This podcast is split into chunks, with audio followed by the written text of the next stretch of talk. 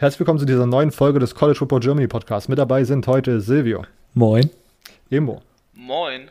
Und ich, Robert. Äh, wir haben heute den Week 12 Recap für euch, äh, haben dann ein paar Fragen von euch bekommen, haben, wollen wieder auf die GCF Poll schauen und haben am Ende wieder den Week 13, den Rivalry Week Preview äh, mit Lukas Group of Five Games of the Week am Start. Herzlich willkommen zum College Football Germany Podcast mit Silvio, Immo und Robert.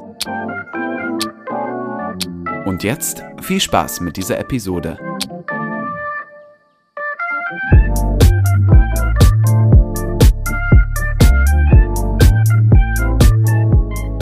Gut, bevor wir zu diesem ganzen äh, in, äh, Thema, äh, zur ganzen College Football Thema kommen, äh, zu den aktuellen Sachen, kommen wir noch mal ganz kurz zu ein paar Schlagzeilen, die sich jetzt die letzten Tage so stattgefunden haben und die man vielleicht mal ganz kurz beleuchten sollte. Dabo Sweeney, einer der ähm, uncringigsten Headcoaches aller Zeiten, Ironie aus, hat äh, musste große, große, hat, musste große Leiden über sich ergehen lassen, als Samstag kurz vor dem Kickoff Bescheid, der Bescheid kam, dass Florida State gegen Clemson nicht spielen möchte, soweit ich das verstanden habe. Und da könnt ihr dann gerne nochmal ergänzen oder äh, ja, irgendwie verbessern. Ging's? Auch große Leiden bei Björn Werner, ne? Ja, naja. das äh, mitbekommen hat. Ist doch äh, hart. Das, ja. Naja, die durften dann wieder seine, sein Lieblingsteam zeigen bei, bei Run College. Aber denkt äh, dran, Florida State, seit Björn Werner weg ist, läuft es da auch nicht mehr. Die haben keinen Starspieler mehr gehabt. Ja, wie es Run NFL oder Run einfach ganz groß bekannt gegeben hat. Ja. Ich meine, wer, wer, wer, ist schon Jalen Ramsey? Ja, aber das war auch wieder ganz geil, weil das war so diese Überschrift und dann war da so ein Video, wo einfach nur so Björn Werners Karriere beleuchtet hat und kein, es wurde nicht auf die These eingegangen, dass keine Stars sozusagen. Schöner nur, Clickbait. Schöner ja. Clickbait. Ja. Clickbait vom Feinsten. Okay, aber soweit ich das verstanden habe, ist ein, ist Clemson nach Tallahassee geflogen zu Florida State. Und als sie aus dem Flieger rauskamen, haben sie sich an die Covid-Auflagen gehalten, haben dort nochmal Tests gemacht und dann ist aufgefallen, dass ein Spieler von Clemson der wurde dann positiv getestet und es kam raus, dass er schon ein paar Tage vorher so die, das Krankheitsbild hatte. Und dann hat Florida State das mitbekommen und gesagt, sie wollen nicht gegen das Team spielen, was ich persönlich als recht logisch empfinde, wenn sozusagen das ganze Team mit dem positiv getesteten Spieler im Flugzeug saß. Und dann wurde das erstmal abgesagt und dann jetzt irgendwie wahrscheinlich Samstag oder Montag auf irgendeiner Pressekonferenz hat dann Dabo gemeint, dass sich Florida State nur drücken möchte und dass das alles eine Frechheit sei, blablabla. du grinst schon so. Ja. Gut, du darfst ja gerne das erste. Ist schon, schon ein ziemlich weirder Take, muss ich mal sagen. ähm, weiß, äh, ich löse was aus oder halt mein Team löst das auf und dann drehe ich die Sache so um, ach, aber die hat eine Angst vor uns. Genau. Also einfach so, also cringe, wirklich so cringe. In ähm, Dabos Sinne, uh, only, only Jesus can heal this bounce. ja.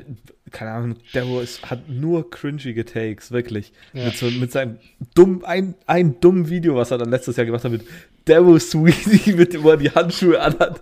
Oh, das ist, ich, ich, oh, das ist ganz übel. Ganz übel. Ganz übler Typ. Ich kann hier ähm, mal, eigentlich jetzt machen wir mal von diesem YouTube-Ding und von, ja, vom Podcast auch so ein bisschen Gebrauch. Ich blende jetzt, wenn ich mich daran erinnere, hier mal einfach den Sound von dem cringy TikTok ein und auf YouTube könnt ihr es euch jetzt direkt anschauen. So, haben wir direkt einen Mehrwert kreiert hier. Okay. Also ihr könnt es jetzt nicht gerade nicht live sehen. Immer hast du noch irgendwelche Kommentare. nee, nee. Dabo ist eine, ist eine Granate, würde ich sagen. Ist eine Granate. Der ist der Hammer.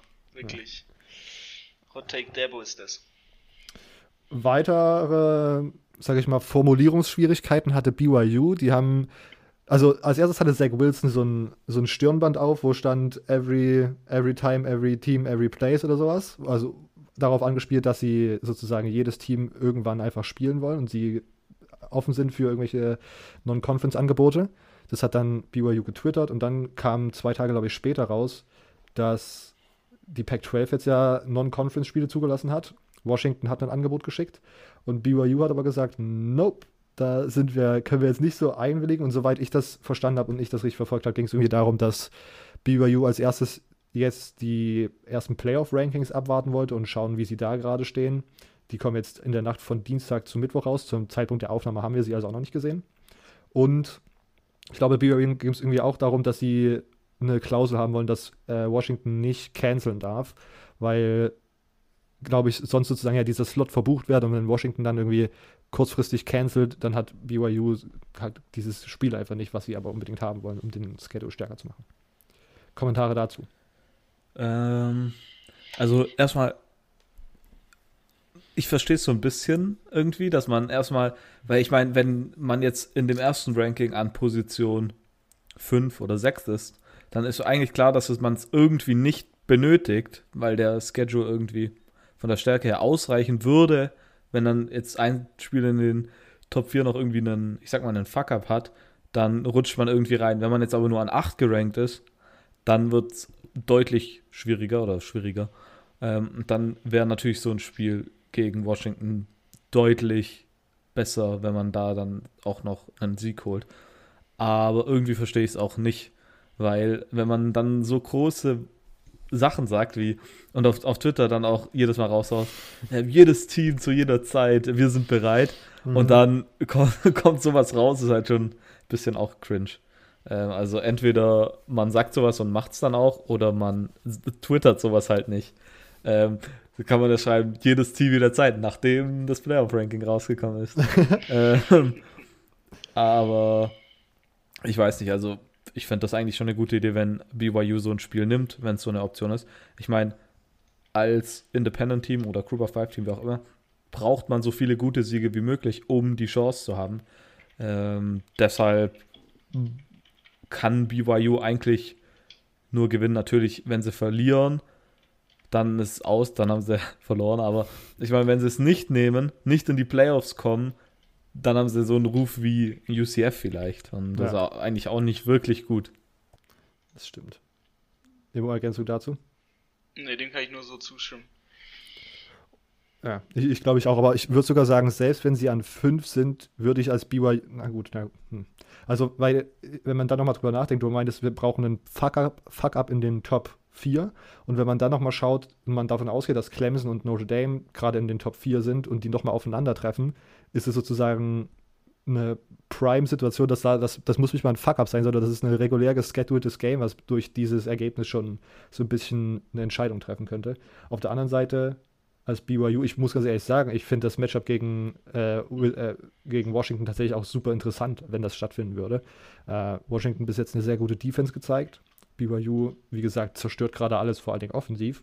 Ähm, es wäre ein spannendes Spiel und ich weiß nicht, selbst wenn sie sozusagen, ja, an 6, 7 und 8 würde ich halt wirklich sagen, dann braucht man dieses Spiel und das wäre nicht schlecht für den Zuschauer, glaube ich. Ja, und nicht nur für den Zuschauer, auch für einen Zach Wilson zum Beispiel. Wenn, guck mal, mittlerweile ist er bei Heisman-Rankings eigentlich bei jedem, zumindest in den Top 5, wenn nicht sogar in den Top 3. Mhm. Und das zu Recht. Ich meine, er zerstört alles, was, was zu zerstören gibt. Aber wenn er jetzt nochmal ein Spiel hätte gegen Washington, die eine gute Secondary haben, immer, eigentlich immer eigentlich eine gute Secondary haben, und dann macht er nochmal die gleiche Leistung, dann kommt es mal gleich von hier auf hier, dem seine Heisman-Kampagne. Deshalb, äh, eigentlich kann man hier nur gewinnen, weil Geld gibt es vermutlich zu dem Spiel auch, bei dem Spiel auch noch. Von daher, ja, ja ich verstehe das Ganze nicht so ganz, dass man es ablehnt, also direkt komplett ausschließt. Ähm, komisch. Ja. Aber wie gesagt, das hörte sich aber vor allen Dingen auch so an, dass sie trotzdem, also ich glaube, hat auch irgendwas gelesen, das ist dann halt immer so ein bisschen weird, wenn man das nicht so von richtigen Sources bekommt, wo man so safe weiß, dass das so stimmt. Aber es hieß dann auch dann direkt danach, ja, sie haben jetzt irgendwie zurückverhandelt und wollten dann ein Home-Spiel bei ihnen schedulen oder sowas. Keine Ahnung. Also wenn, wenn ich mir ein Pac-12-Spiel mit BYU aussuchen könnte, dann würde ich auf jeden Fall Oregon nehmen, eher sogar. Nur vielleicht ein bisschen auch, ich glaube, das wäre also das wäre wirklich abgefahren, vor allem für beide Teams. Äh, Pac-12, um irgendwie in die Playoffs zu kommen, äh, was eigentlich meiner Meinung nach unmöglich sein sollte, braucht man irgendwie so ein paar markante Siege und dann gegen ein aufsehendes BYU-Team, das vermutlich in den Top 8 mindestens ist, Top 6 vielleicht sogar, ähm, könnte man das machen. Deshalb wäre das sogar für beide Teams sogar noch besser, glaube ich, für BYU und äh, Oregon. Ja, also ich muss ganz ehrlich sagen, du hast es schon ein bisschen vorgegriffen. Ich wäre später nochmal auf Oregon zu sprechen gekommen und auf Washington auch später.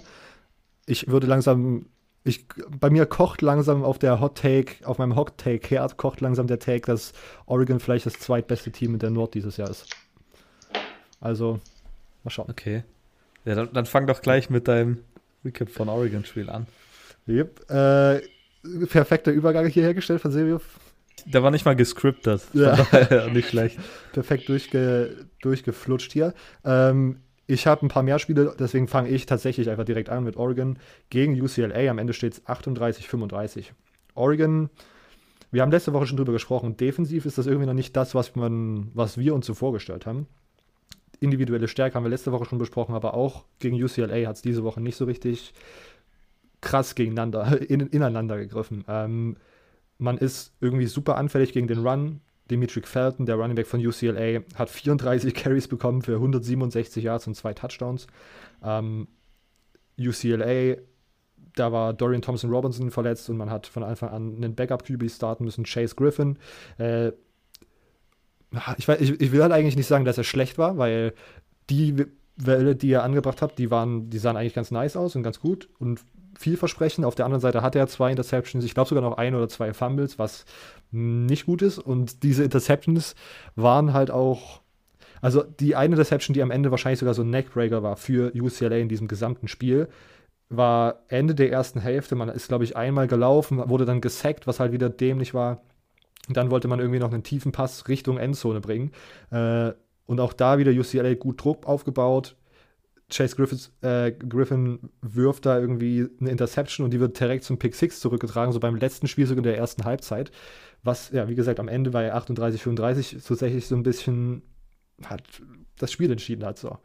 Ähm, wenn wir kurz auf Oregon kommen, Tyler Schack, ich bin nicht überzeugt. Die erste Hälfte war wieder ein Auf und Ab und eigentlich eher negativ. Und in der zweiten Hälfte sah das schon um einiges besser aus. Und auch am Ende, wenn man auf die Stats schaut, äh, hat er irgendwie über 300 Yards und drei Touchdowns. Aber mein Eye-Test sagt mir, ich weiß nicht, ob das gegen halt gute Defenses, die man in der Pac-12 trifft, wirklich einfach so reicht. Ähm, auf der anderen Seite, sie haben Running Backs, die wurden tatsächlich ganz gut gestoppt von UCLA, was ich gar nicht so auf dem Plan hatte, dass die gegen den Lauf so gut verteidigen können. Ähm, ich glaube, die haben alle nur so um die 60 Yard bekommen, aber äh, CJ Verdell und Travis Dye haben, immer wenn sie den Ball bekommen, sind die so schnell. Also, wenn man die ordentlich einsetzen kann, das haben sie ja gegen Washington State schon gemacht, das ist eine absolute Waffe von Oregon. Ähm, defensiv, wie gesagt, anfällig gegen den Lauf. Noah Sewell, der Bruder von Pinay Sewell, heißt es, glaube ich, eigentlich, ähm, hat sich verletzt und wurde sogar, musste sogar abtransportiert werden, also konnte nicht mit eigener Kraft Yikes. laufen. Hat jetzt aber äh, Ducks Germany, die, die Oregon Ducks Germany von Sam, die, das Blogger-Kollektiv hat jetzt geschrieben, dass er Montag schon wieder im Training war, also keine Ahnung, was da nicht so schlimm gewesen sein. Ja, dann wird es anscheinend dann doch nicht so schlimm gewesen sein.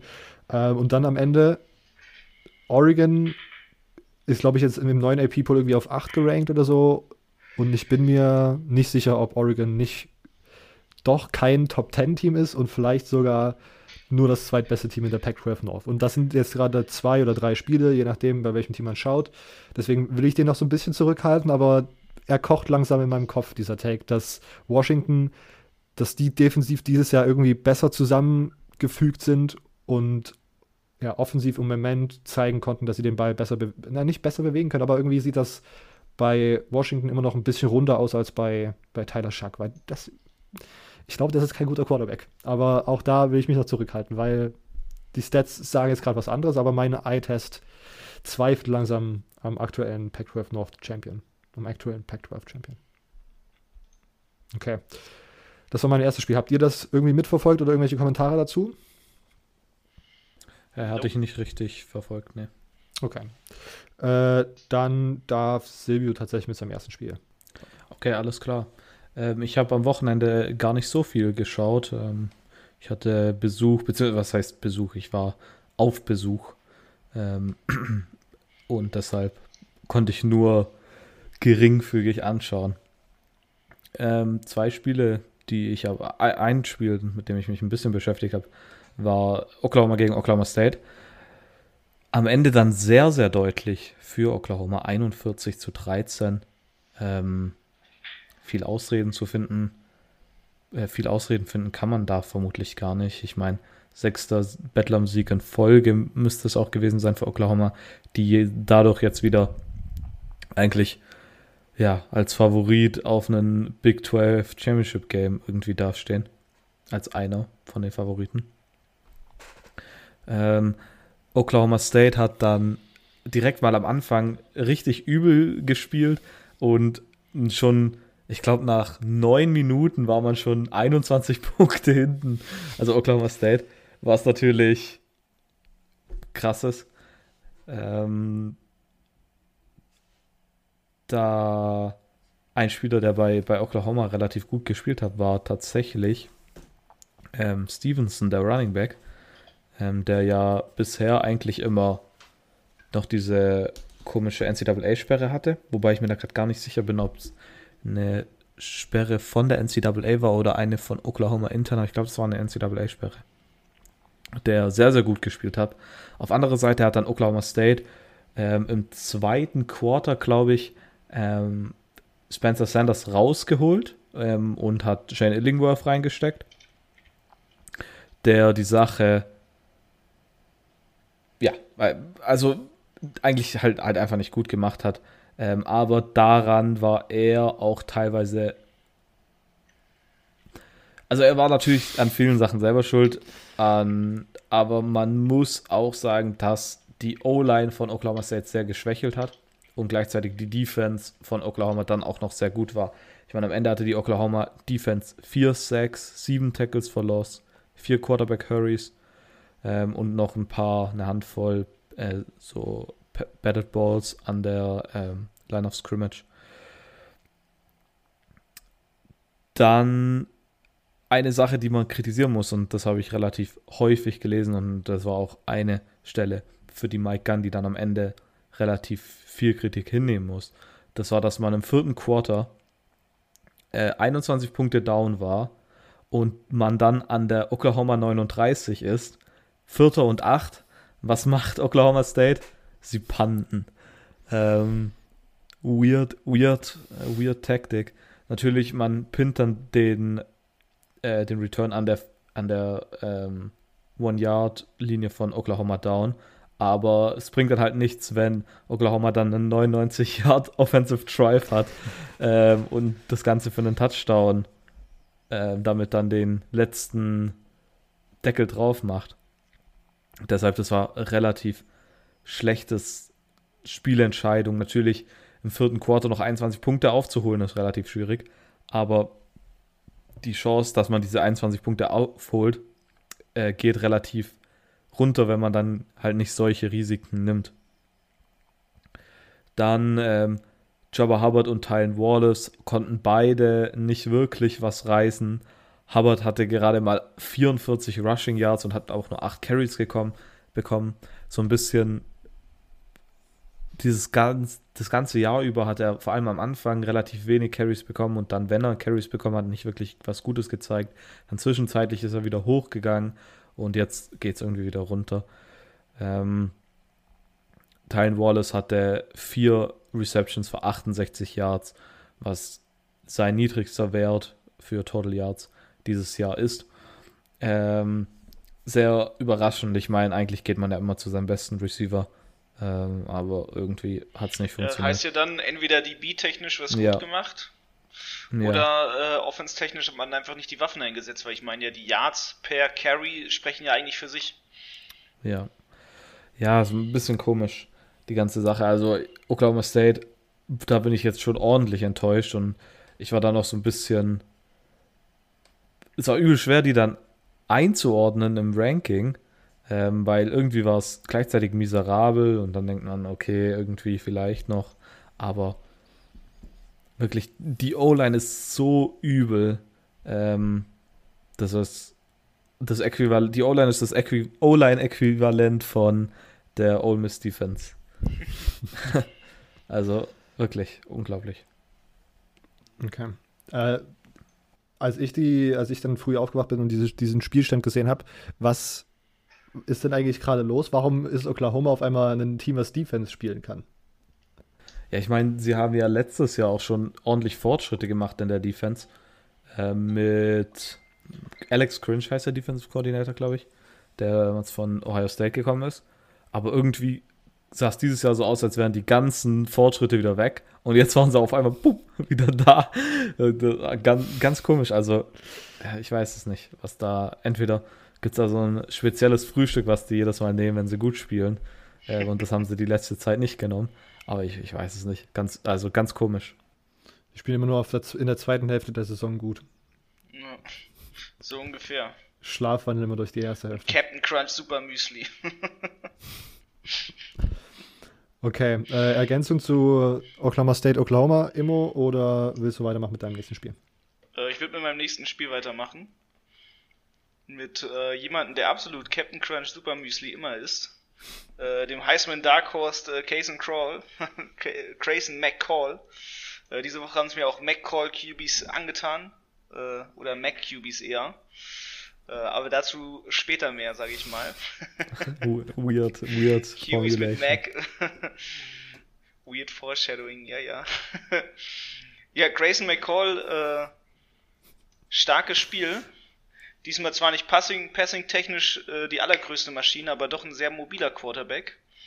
Ähm, viele Carries für sich selbst dann doch, ne? Ähm, Coastal Carolina, App State, App State 23, Coastal 34. Huiuiui. So, ich glaube, wir wissen ungefähr, wer dieses Jahr das beste Group of 5 Team ist. Ähm, es ist Coastal Carolina. Cincinnati. Die noch gegen Cincinnati spielen müssen. Übrigens Cincinnati, Florida. Ich hoffe, ihr habt äh, Central Florida. Ihr habt alle das Bild gesehen und wenn nicht, dann schaut es euch an mit Lorenz Metz neben Paul Hubelt. Äh, stehen da wie zwei Basketballspieler auf einem Footballfeld. Sehr lustig. Ich hätte eigentlich gern mal noch so ein, so ein Live-Bild davon gehabt, ähm, wie die quasi da so stehen und alle anderen Menschen um sie drumherum eigentlich so wie kleine Zwerge alle verteilt sind. Und da einfach so diese beiden deutschen Riesen dazwischen stehen. Aber kommen wir mal zu App State Coastal. Ähm, ja, was soll ich sagen? Zach Thomas hat mir gar nicht gefallen auf Seiten App States. Ähm, ich sag mal, er hat zu wenig aus den Chancen gemacht, die er hätte machen müssen. Ähm, App State dieses Jahr quasi deutlich schwächer als die letzten Jahre eventuell. Und Coastal Carolina halt wirklich absolute Dominanz, wirklich ein super starkes Team. Vor allem defense-technisch mega starke Leistung. Am Ende eist man quasi das Game, macht das Ganze fertig mit einem Pick 6. Ähm, Hammer. Wirklich Hammer, Hammer, Hammer, was da, was da geleistet wird, was da für ein, für ein Feeling rüberkommt, wenn man dieses Team guckt, was da für eine Energie dahinter steckt, wirklich.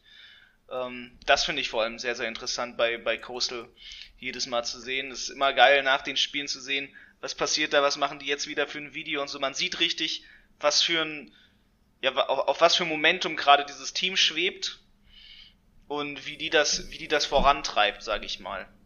Es ist gar nicht mehr wirklich, wirklich die Spiele, wie sie es am Ende machen, interessant, sondern es ist wirklich diese ganze Kultur, die hinter dieser Mannschaft steckt, die immer mehr beeindruckt eigentlich. Aber natürlich, wenn man aufs Spiel bisschen guckt, um da noch ein kleines bisschen drauf einzugehen, ähm, wir haben am Anfangs vor allem ein starkes Spiel gesehen, das, das davon gelebt hat, sich gegenseitig in der ersten Halbzeit mit den Punkteständen abzuwechseln. Ne? Wir haben ganz am Ende nochmal App State, die so ein bisschen davongezogen sind, die ja einen, einen 8 Punkte Abstand aufgebaut haben, eigentlich nur mit einem Touchdown. Und dann auf der anderen Seite sehr stark, ein sehr starkes Coastal Carolina Team gesehen haben, die wirklich am Ende nochmal das Spiel dicht gemacht haben, aufgeholt haben, vor allem im dritten Quarter dann halt erst wirklich das, äh, im vierten Quarter dann erst auf das Spiel entschieden. Ähm, wirklich in der zweiten Halbzeit das Spiel richtig, richtig in die Hand genommen und davongezogen sind. Ähm, wirklich sehr, sehr interessante Sache und am Ende des Spiels natürlich eine Sache, wo ich nicht weiß, ob es so cool war, das quasi, sag ich mal, zu machen. Ähm, ich glaube, es war Silas Kelly, äh, der einen Tweet abgesetzt hat, wo, wo man sich gefragt hat, hm, ist das jetzt, ist das jetzt korrekt oder so? Äh, wo er so ein bisschen nochmal gegen App State geschossen hat. Ähm, aber auf der anderen Seite trotzdem ganz schön savage. Äh, sehr interessant. Ja, das ist eigentlich zu, zu Coastal. Weiß nicht, ob ihr dazu noch was habt. Coastal App State. Hat ihr es überhaupt groß mitbekommen oder war das eher so? Ja. Ja, war bei mir auf, auf dem Mainscreen, nachdem klar war, dass Florida doch nicht gegen Vanderbilt verlieren möchte. Ja. Äh, ja, und ich, ich glaube, meine Ergänzung war einfach, dass das ein mega Spiel war. Ich glaube, dass eigentlich trotzdem beide Teams tatsächlich dieses Jahr ziemlich gut sind, auch wenn da jetzt App State als Verlierer rausgeht. Du hast schon gemeint, Zach Thomas sah so ein bisschen fragwürdig aus, aber ich glaube, da würde ich großen Credit an die äh, Coastal Carolina Pass Defense geben, weil die haben das echt nochmal unterstrichen, was man schon vermutet hat, dass sie nämlich dieses Jahr echt sehr, sehr gut sind. Ähm, Zach Thomas am Ende auch irgendwie mit, mit drei Interception, also das war ziemlich, ziemlich nice. Ähm, mit Lukas haben wir darüber gesprochen, dass es darauf ankommt, dass Coastal den Run stoppen kann, ähm, was sie gar nicht so krass gemacht haben, weil Cameron Peebles, der Running Back von App State, hat am Ende trotzdem für, ist trotzdem für 178 Yards gegangen. Aber wenn man sozusagen halt einfach drei Interception holt und dann offensiv äh, Grayson McCall nochmal einsetzt, nochmal viel mobiler einsetzt, als man das die ganze Saison gemacht hat, dann reicht es halt eben. Und was ich auch ganz weird fand, war das mit den Punkten, du hast es schon angesprochen. Die Coastal ist irgendwie früh einfach auf Two-Point-Conversions gegangen, hat es aber ja oft nicht bekommen und deswegen waren da immer so weirde äh, Zwischenstände da, dass sozusagen App State mit einem Score, also mit einem Field Goal, wären sie wieder in Führung gegangen, als so zu einem normalen Footballspiel, wo man so meistens denkt, jetzt gleicht man sozusagen aus und dann war da immer einer irgendwie mit einem Punkt nach vorne. Das fand ich irgendwie ein bisschen absurd.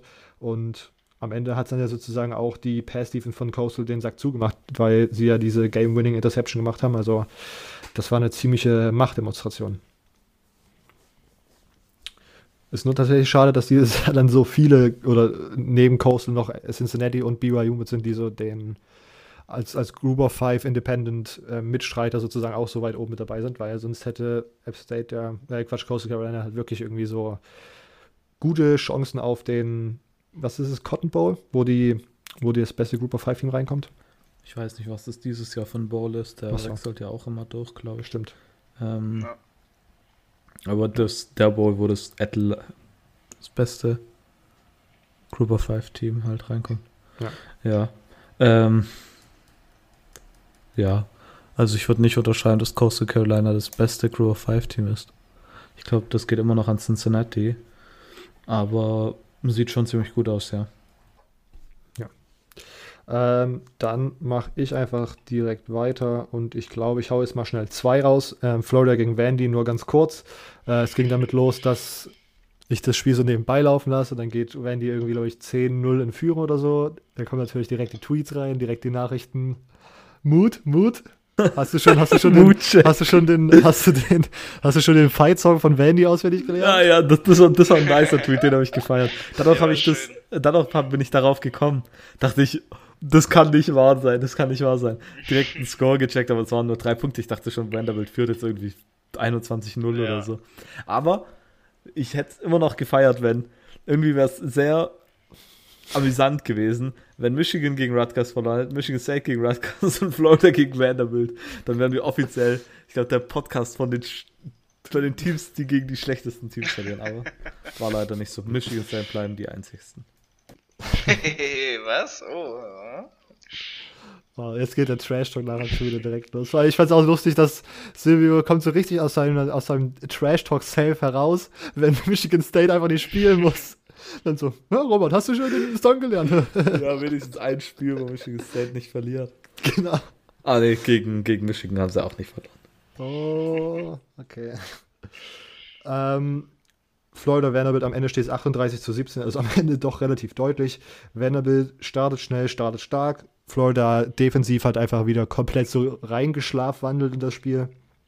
Und gefühlt auch so ein bisschen durch die erste Halbzeit. Ich glaube, da ist man dann auch erst, äh, ist glaube ich, nur 17-10 oder so in die Halbzeit gegangen, also nicht mit so einer krassen Führung. Ähm, aber es hat, glaube ich, auch mal gezeigt, wenn diese Florida Offense dieses Jahr warm läuft, dann kann werden die dieses Team nicht stoppen und ich glaube, es gibt relativ wenig Teams, die da irgendwas dagegen setzen können. Hat man ja, glaube ich, auch diese Saison einfach schon gesehen. Ähm, Ken Seals, der Quarterback von Vanderbilt, True Freshman, glaube ich, oder Richard Freshman, ich weiß, bin mir gerade nicht zu 100% sicher, hatte ein ganz gutes Spiel. Hat in den letzten zwei Wochen tatsächlich gar nicht mal so schlecht gespielt. Ähm, die gesamte Vanderbilt Offense macht im Endeffekt auch irgendwie 400 plus Yards, was halt nochmal Shoutout an die Florida Defense ist, was absurd ist. Dann aber natürlich aus diesen 400 plus Yards nur 17 Punkte rauszuholen, ist dann vielleicht auch nochmal so ein bisschen, zeigt nochmal so ein bisschen die Qualität, äh, Qualität Vandys äh, an der Stelle. Ähm, dass man immer noch nicht tackeln kann in der Florida Defense ist ein bisschen erschreckend ähm, und hat mir direkt wieder so, ein, so, ein kleine, so eine kleine Horrorvorschau gegeben, wie das Spiel gegen Bama aussehen wird. Ähm, Kyle Trask ist halt ein absolutes Monster und hat auch wieder gezeigt, dass er ohne Kyle Pitts absolut rasieren kann. Kadarius Tony wieder mit einem sehr starken Spiel. Kimor Gamble, der Backup-Titan, kam gegen Georgia schon ins Spiel. Er hat, glaube ich, auch ein oder zwei Catches gegen Arkansas gemacht und jetzt gegen äh, Vanderbilt hatte drei Catches für 66 Yards und zwei Touchdowns, also wurde da auch sehr effektiv eingesetzt. Ähm, ich meine, von der, von der Offense bin ich halt, wie gesagt, überzeugt und defensiv macht mir das alles so ein bisschen Angst. Aber hey, aber hey, wir sind immer noch in SEC East Champs wahrscheinlich. Ergänzung dazu von Ergänzung dazu von irgendjemand? At least something. Meinst du, es ist, es ist generell so ein, so ein Florida-Problem aktuell, dass man immer so ein bisschen ins Spiel erst reinschlaf wandelt? Ja, ich glaube, könnte, könnte ich mal tatsächlich schon so behaupten, weil gegen äh, Georgia stand es auch auf einmal 14-0, so nach, nach so fünf Minuten und ich hatte schon meine erste Heart Attack. Ähm, ich glaube ich glaub schon, dass das irgendwie, aber auf der anderen Seite selbst, also wenn man halt gegen Bama rein schlafwandelt, dann ist man halt auch schnell irgendwie 14-0 hinten und Bama hat so eine Offense, dass man da wahrscheinlich dann schwer. Da wird der Abstand auch gehalten. Da wird der Abstand dann auch gehalten, nicht so wie bei Georgia, die dann erstmal wieder ihren Third-String-Quarterback draufwerfen und wo man dann so einmal durchatmen kann und so. Mal schauen. Also, ich glaube, es ist irgendwie ich, dass diese ganze defensive Situation macht mir irgendwie so ein bisschen Angst. Bei Georgia halt ihr, ihr Third String Quarterback vom Anfang vom Jahr ist halt auch mit Abstand der deutlich beste, den sie haben.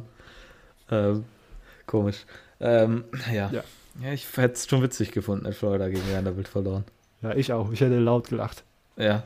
Ich habe äh, noch witziger hätte ich es gefunden, wenn Rutgers gegen Michigan verloren wäre, Imo hier ganz groß gesagt hat, dass das auf keinen Fall passiert. Als ja, ich gesehen habe, dass die in die Overtime gehen, habe ich mich gedacht, bitte, bitte.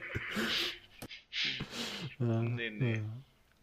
Aber dazu kommen wir noch. Genau, bevor, bevor Silvio mit seinem nächsten Spiel weitermachen will, will ich noch schnell Utah gegen USC abhaken. Ich habe diese Woche so ein bisschen äh, Pac-12 Heavy geschaut. 17 zu 33 steht es da am Ende für USC. Utahs Defense sah eigentlich schon ganz gut aus für das, was man da diese Offseason verloren hat. Offensiv war das größtenteils aber absoluter Müll.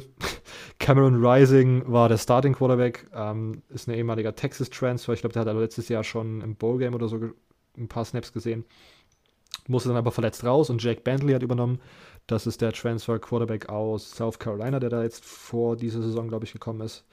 Ähm, Cameron Rising, bevor er rausgegangen ist, hat einer der eine der schrecklichsten Interceptions geworfen, die ich dieses Jahr gesehen habe. Äh, war dann ganz easy, einfach so ein Halfback-Screen und er überwirft ihn bestimmt einen Meter und halt der Verteidiger, der so zwei Meter hinter dem Running Back steht in Zone Coverage, fängt den so ganz easy und lapidar. Das war schon mal so ein erster Hinweis darauf, in welche Richtung dieses Spiel tendieren wird. Ähm, ja, keine Ahnung, Jake Bentley, das ist auch, der Jake Bentley hat, es auch, hat jetzt auch nicht das alles nicht schlecht gemacht, aber hat trotzdem zwei Interceptions geworfen, die vermeidbar waren. Am Ende des, das letzte war eine Hail Mary am Ende des Spiels, also da ist sowieso egal, aber dann auch irgendwie Mitte drittes Quarter oder so kommt er komplett under pressure und es war irgendein tiefer Pass und er lobt den einfach so aus Jux und Dollerei nochmal übel nach oben und übel weit nach hinten und dann einfach so ein Triple Coverage zu irgendeinem Receiver, der halt da wirklich wenig Chancen hatte, irgendwie nur dran zu kommen. Äh, was dann eine Interception wird. Am Ende hatte, glaube ich, Utah auch fünf äh, Turnovers. Hei. Das Laufspiel sah auch jetzt nicht mega überragend aus. Also, dass man da einen eindeutigen Nachfolger von Zach Moss hat, kann ich jetzt noch nicht so. Also, da hat sich noch keiner so richtig rausgespielt. Ähm, Jake Bentley hatte tatsächlich aber zwei oder drei Runs. Also einer war so richtig lang und der war auch überraschend schnell und dann noch zwei andere, wo er so ein First Down abgepickt hat. Das fand ich ganz interessant zu beobachten. Sonst hat man dort noch Senior Wide Receiver Samson Nakua, der das ganz gut gemacht hat. Der hat so crazy Haare aus dem Helm rausgucken als Merkmal. Der hat mir ganz gut gefallen bei Utah in der Offense. Ähm, ja, und USC keine Ahnung, die kommen auch, die kommen offensiv halt super langsam in das Spiel rein, kriegen dann durch zwei Turnovers gute Field Position und kapitalisieren das direkt in, ich glaube, 14 Punkte direkt am Anfang. Unser Guy, Brew McCoy, hat fünf Catches bekommen, äh, war dann, glaube ich, sogar Leading Receiver. Ähm, Running Back Vavey Malepai bei USC sah ganz gut aus. Aber im Endeffekt macht auch USC für mich immer noch einen dubiosen Eindruck. Ich bin generell von der Pac-12 dieses Jahr so ein bisschen, ah, ich weiß nicht, das ist, noch dubioser als sonst schon Pac-12 Football sich anzuschauen. Und wenn man gesagt hätte, man braucht, wenn man einen Pac-12 äh, Playoff-Teilnehmer braucht, dann muss das ein Team sein, was absolut dominant alle Teams wegballert und dann auch irgendwie die Chance bekommt, ein krasses Non-Conference-Game zu schedulen. Und da macht es, das ist für mich gerade in weiter Entfernung, dass da irgendein Team ist, das wirklich im Endeffekt auch irgendwie bei den Playoffs mit competen könnte, weil selbst halt die vermeintlich besten Teams sehen irgendwie noch ein bisschen komisch aus. Ja, hat jemand das gesehen oder dazu irgendwelche Meinungen? Wenn nicht, dann darf Silvio weitermachen. Pack 12 nee. after Corona. Das war mein, das war mein Lock of the Week.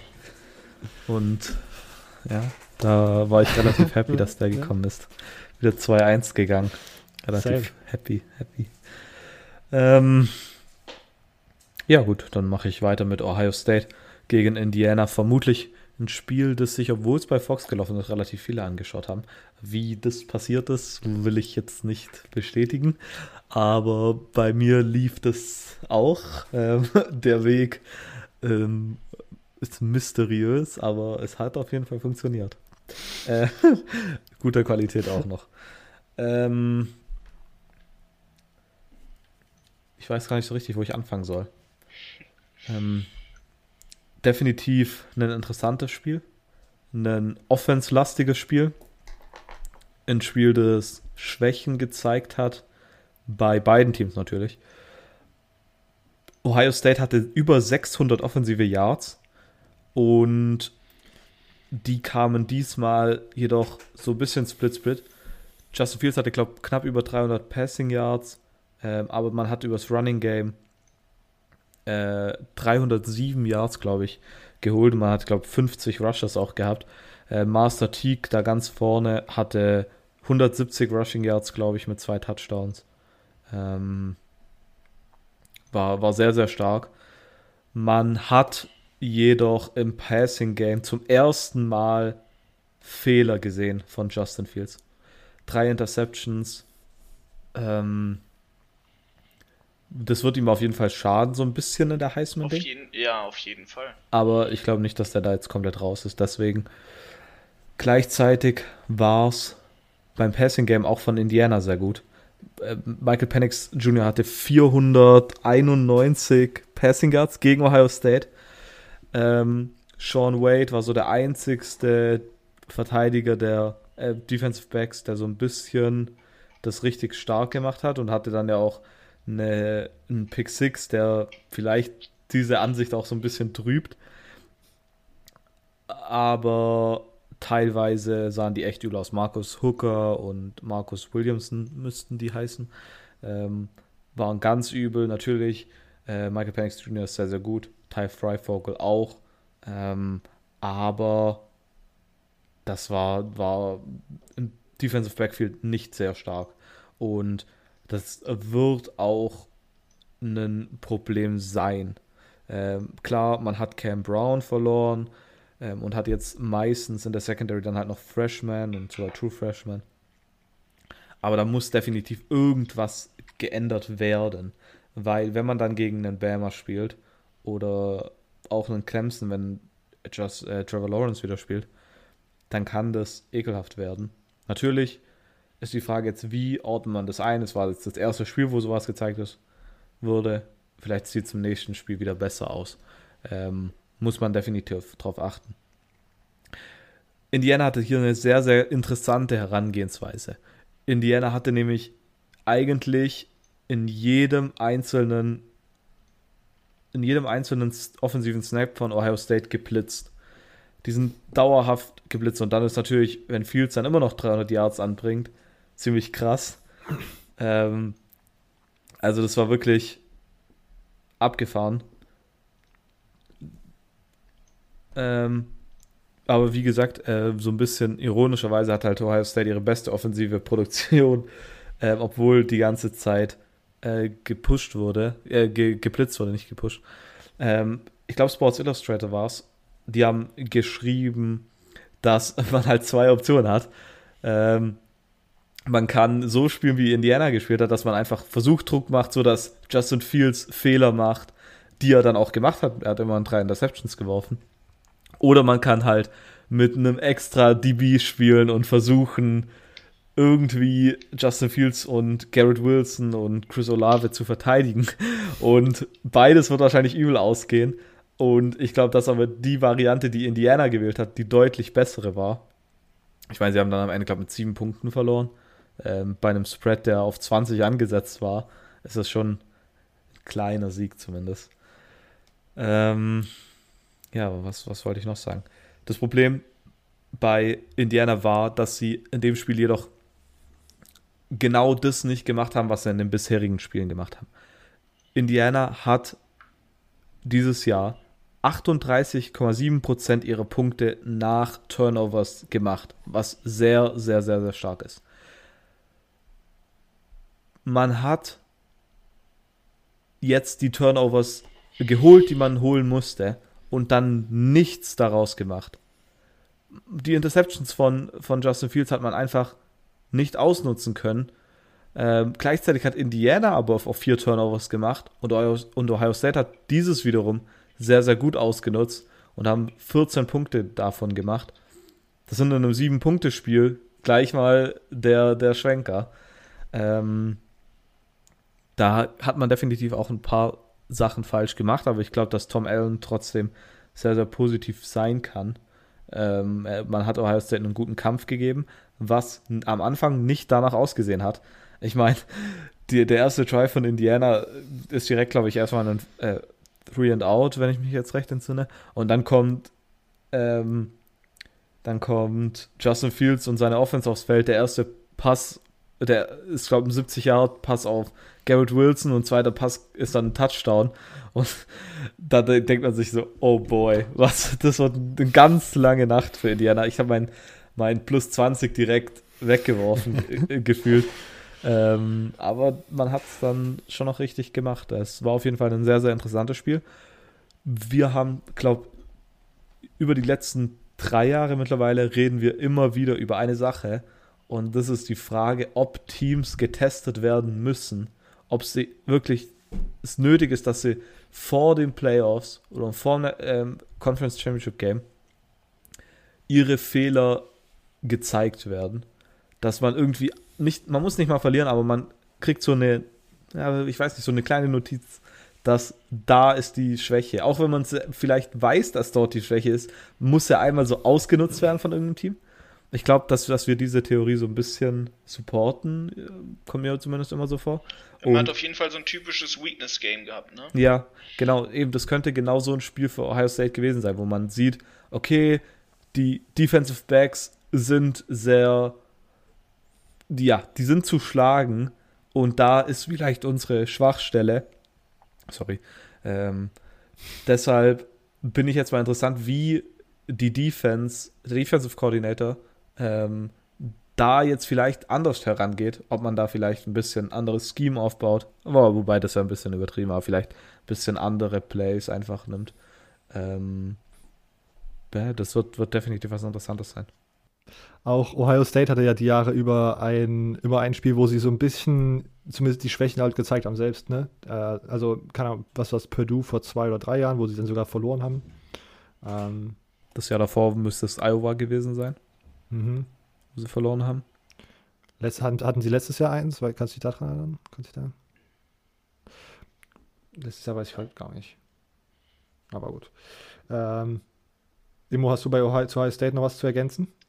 Nee, nicht mehr. Ich finde es schade, dass sie jetzt schon die Schwächen gezeigt haben. So wird es schwerer für Michigan. Stimmt, weil Michigan weil jetzt korrigieren auch, können. Ja, sonst hätte Michigan nämlich absolut eine Chance gehabt. Genau. Mhm. Okay. Ich meine, Ohio State hatte letztes Jahr in der Regular Season mit äh, der Championship Game keine einzige Niederlage. Ähm, und ich kann mich jetzt an keins erinnern, wo sie irgendwie geschwächelt haben, wenn ich mir die Scores jetzt gerade hier kurz auf den ersten Blick anschaue. Dann weiß ich auch nicht. Also dann kann ich mir nicht vorstellen, also ich kann mich mal nicht daran erinnern, dass da irgendwie ein Struggle-Game war. Ich meine, die, selbst Spiele gegen die gerankten Teams haben sie immer mit mindestens elf Punkten gewonnen. Deshalb, ja, glaube ich nicht, ah. dass Ohio State letztes Jahr gestruggelt hat. Genau, die haben nämlich letztes Jahr nicht gestruggelt und haben deswegen auch nicht die National Championship gewonnen. Bingo. LSU, LSU letztes Jahr All Miss. Ja, ja, stimmt. Das ist äh, ein guter Ding. Deshalb hat man dann gegen Clemson verloren. So ist es.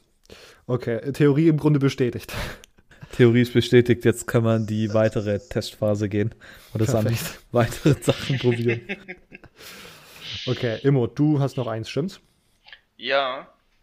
Wir haben es ja schon ein bisschen angeschnitten. Ich will aber ganz kurz, weil ich es doch noch mal kurz gesehen habe, dass ich, dass ich äh, recht hatte mit, äh, dass Northwestern auf dem guten Ab Aufwärtstrend ist, äh, kurz Wisconsin Northwestern reinschmeißen und zum einen erwähnen, ähm, Northwestern macht sich ganz gut und wie scheiße ist denn Graham Mertz gewesen in diesem Spiel? Vorsicht, mein Freund. Vorsicht. Wir schauen also nochmal mit, letzte mit, mit, mit ähm, hier Joe Milton und Kate McNamara kann man da, glaube ich, nicht so groß den Mund aufreißen. Naja, wir haben jetzt den heiligen Heiland äh, endlich gefunden mit Kate McNamara. Und da haben Das hast du, glaube ich, Woche die 1 gute auch über den gesagt. Äh, die, die Erlösung, man hat ja Mac, McCaffrey unbedingt ge gechased, äh, äh, weggescheucht. Äh, obwohl man wusste, dass es QBs mit Max sind, die dieses Jahr äh, performen werden äh, bei Teams, die Immo mag. Ähm, ja, und jetzt haben wir, haben wir Kate McNamara, den, den allseits Erlöser. Nachdem Joe Milton so gesackt hat, dass man ihn rausnehmen musste, weil man 17 Punkte äh, zurücklag gegen Rutgers, damit Kate McNamara das Team zurückführt in den Sieg. Ähm, Rutgers kann sich ja darauf ausruhen aktuell, dass sie ja die zweite Mannschaft von Ohio State so ein bisschen sind. Äh, die haben sich andere Jerseys übergezogen, ne, weil Ohio State hat ja sowieso gewonnen, auch mit einem Rutgers-Roster. Ähm, das an der Stelle mal gesagt. wieder, wieder, wieder mal ein Weird Take. Weird Ähm, Take. Ich finde, das, was Kirk Herbstreit gesagt hat, hat sich tatsächlich bewahrt. Er, er hat nämlich bei College Game Day gesagt, wenn Ohio State, äh, wenn, wenn Michigan und Rutgers in der Halbzeit reinkommen würden und die Uniformen wechseln würden und wieder rauskommen würden, würde man nicht merken, dass sie die Uniformen gewechselt haben. Das hat er schon bei College Game Day gesagt, um 16 Uhr oder so irgendwann. Und es hat sich bestätigt. Es hat sich bestätigt. Ja, ja. Möchtest du jetzt etwa sagen, weil Michigan gewonnen hat, hatten sie Rutgers Jerseys an? äh, Weil ihr gegen Rutgers verloren habt? nee, also, das, das wäre ein bisschen komisch. Ich, ich möchte eigentlich gar nicht, also ich kann noch ein bisschen vom, vom Spiel ausschweifend erzählen, ne? Also abgesehen davon, ne, Rut, Michigan hat's gemacht, so. Wenn wir mal da sagen, Overtime hat's einfach geholt. Auch Drei. wenn, wenn Noah Vettel ja doch am Ende nochmal ein gutes Spiel gemacht hat, hat ja überhaupt die Overtime erst erzwungen so ein bisschen. Drei Overtimes. Nur mal Drei das klarzustellen. Unterstellt feiner Unterschied, nämlich. Ja, ja. Ist doch gar nicht wie. Overtime ist Overtime. Ob drei oder einmal zählt da nicht mehr. Mhm. Ähm, solange es keine sieben sind, ist ja alles gut. Ähm, ja, ansonsten Hassan Haskins hat man dieses, dieses Spiel richtig stark spielen lassen. Da ist gar nichts mehr von dem, von dem Running Back Tandem über, was man mal so eigentlich etablieren wollte mit dem ganzen Rumgewechsel. An der Stelle ganz interessant zu erwähnen. Ähm, und ich glaube, dieses Spiel, was so das größte Problem auf Michigans Seite war, man hätte auch deutlich besser gewinnen können. Aber irgendwie hat man sich von der Defense so im Stich gelassen gefühlt, finde ich. Also man hat immer wieder in der, in der Passverteidigung die Löcher und das ist das, worauf wir letzte Woche schon eingegangen sind. Mit dem guten Don. Das ist immer dasselbe und irgendwann können's, kennen's alle.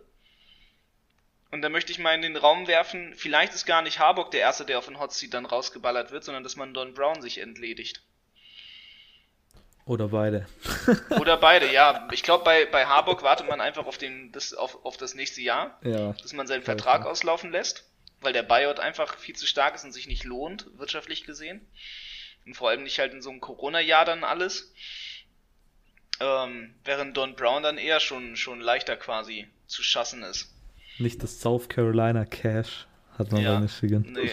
Auch, auch wenn man natürlich eigentlich möchte, dass inzwischen seine Söhne College Football Coaches werden, damit sie gefeuert werden für die fetten Buyouts. Ich Okay. glaube, da hat Michigan dann doch so keinen Bock drauf. Die haben halt einen höheren akademischen Stellenwert als Leute von South Carolina. Oh. Das hat jetzt damit was. Inwiefern hat es die damit zu sind tun? smarter, die sind wirtschaftlich smarter. Okay. Ja, ja. Sind so kleine Hacker dann die- Okay. machen die das. Major Moves. Geld sparen. Okay, ich merke schon, Immo will eigentlich gar nicht weiter über Ja. dieses Spiel reden, weil das wieder, weil er gerade wieder in sein Depri-Loch fällt, in sein Michigan Depri-Loch. Äh, Was? ah, Gar nicht. Ich habe hier irgendwo auch noch meine Cap rumliegen. Ja. ja. Ah, äh, Oberteilmäßig bist du heute schon farblich zumindest gut. Ja. Fast. Ja, fast. Ich habe hier das Outfit mir, mir sehr angepasst. Perfekt. Äh, unsere, auf unsere Zuhörer ist Verlass, weil die wollten dann noch so ein bisschen mehr Rage aus dir rauskitzeln. Äh, Danke. Deswegen direkt hier noch ein paar Fragen dazu. Jona auf In äh, nee, die Frage halt. Obwohl, nee, die einfach noch kurz. Äh, Manuel auf Instagram, ist McNamara der nächste Superstar Quarterback? Auf jeden Fall. So wie Joe Milton das nach dem Sieg gegen Minnesota war? Ja, ja. Mhm, okay. Ähm, übrigens Michigan gegen Penn State, das ist auch wirklich, das wird dieser richtig Not gegen Elend, der Not gegen Elend Das Bowl. wird- Das Ja, könnte das so ein eklig. Spiel sein. Es könnte so ein nices Das Spiel ist sein. Eigentlich, eigentlich normalerweise, wenn du Leuten erzählst, ja, ey, Michigan spielt gegen Penn State, dann also, oh geil, ja, das, das ist ein Spiel, was ich unbedingt gucken will. Und dieses Jahr ist so, äh, nee, lass mal bitte so. es ist einfach richtig. Also Penn State ist halt richtig schlimm und Michigan, naja, es geht so, sie mustern sich gerade, ne? Es wird schon interessant. Äh, es wird ein richtig ekliges Spiel, glaube ich, werden. Die werden sich gar nichts gönnen.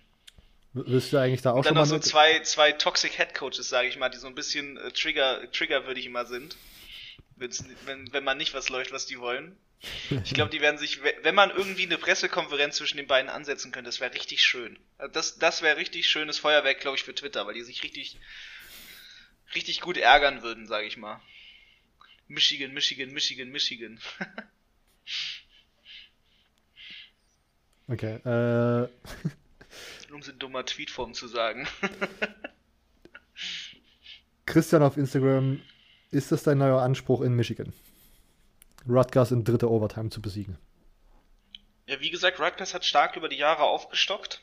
Ähm, muss man ihnen jetzt mal geben. Die kommen langsam back immer mehr. Mhm. Äh, die haben Elite-Teams geschlagen, die Wie? dieses Jahr Elite sind, aber nur im ersten Spiel. Okay. Ähm, weil wie gewinnt sonst Michigan State gegen Michigan? Ähm, ja. Okay. Emo redet sich heute ja um Kopf und Kragen. Ähm, oh, Frage an, die eigentlich ihr beide beantworten könnt. Best Domni auf Twitter. Sind Lions, MSU und Wol- Wolverines das schlechteste Sporttrio der Sportgeschichte? Nee. Oh, Gegenbeispiel. Es gibt ja noch Spartans.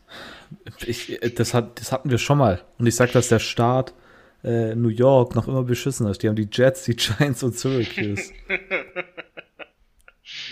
Und ganz viel FCS Football. Ich habe über, ich hab über Florida mit Jaguars, USF und FIU nachgedacht. Wo das ist ein Reach. äh, pff, das ist halt ein bisschen, Es gibt halt da noch Highschool Football. man muss schon irgendwie so auch Power 5 Teams. Ne, das sind ja Okay. zwei Power 5 von daher. Also ich finde Giants, Jets, Syracuse Ja. sind da schon so ein Das ist schon bisschen, gut. Die bisschen haben auch übler. in, in New York sonst nichts. Ich meine, Highschool Football ist nicht geil. Keine Ahnung. So Die haben halt noch Buffalo, Basketball, Basketball-Leute pumpen die auch nicht mehr raus. Ja, Aber nix, Buffalo ist auch nicht mehr das, was sie mal waren. nix, Nets. Beide auch nicht mehr so gut. Ja. New York ist scheiße.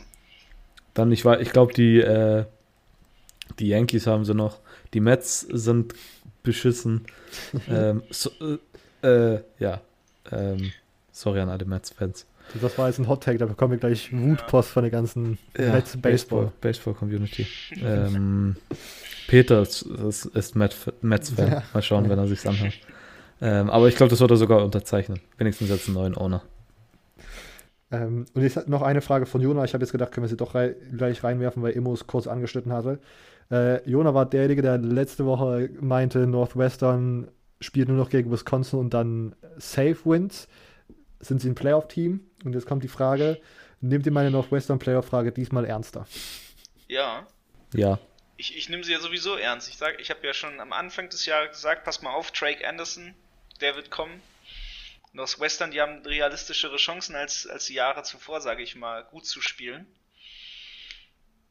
Mal schauen, Gut zu spielen und Playoffs sind aber zwei Ja. andere Sachen. Ja, aber Muss man auch sagen. das Komitee sieht dann, oh, die haben ja kein Spiel verloren. Die sind ja ein Power 5 Team. Äh, nehmen wir sie mal ernsthaft in Consideration, damit irgendwie Alabama so einen richtigen Bastgegner kriegt.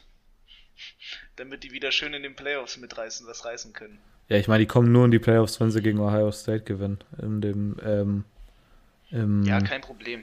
im hier Big Ten Championship Game, oder? Ja, kriegen sie hin. Äh, meinst du eigentlich den Drake Anderson, der gegen Wisconsin 8 Carries für 13 Yards hatte? Ja. Ist trotzdem Rushing Leader. Das, das ist sogar true.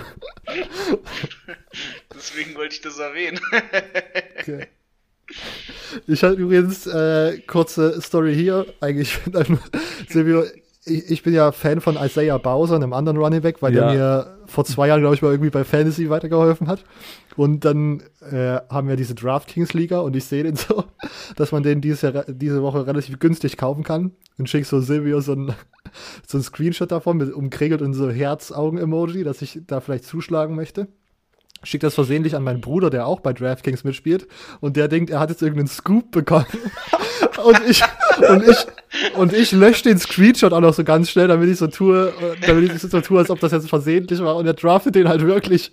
Und der läuft halt irgendwie für, für zwei Yards. Oh Mann, übel. Aber du hast ihn selber dann auch genommen, oder? Ich habe nicht genommen. Also. nicht schlecht, nicht So gewinnt schlecht. man die Fantasy-Liga. Oh Mann. komplette Mindgames durchgespielt. Ähm, ja, ich meine, wie gesagt, ich glaube, Northwestern kommt halt nur in die Playoffs, wenn sie gegen Ohio State gewinnen. Und sie haben vielleicht sogar dieses Jahr eine der besten Defenses im College Football. Ich glaube, das kann man einfach mal so sagen.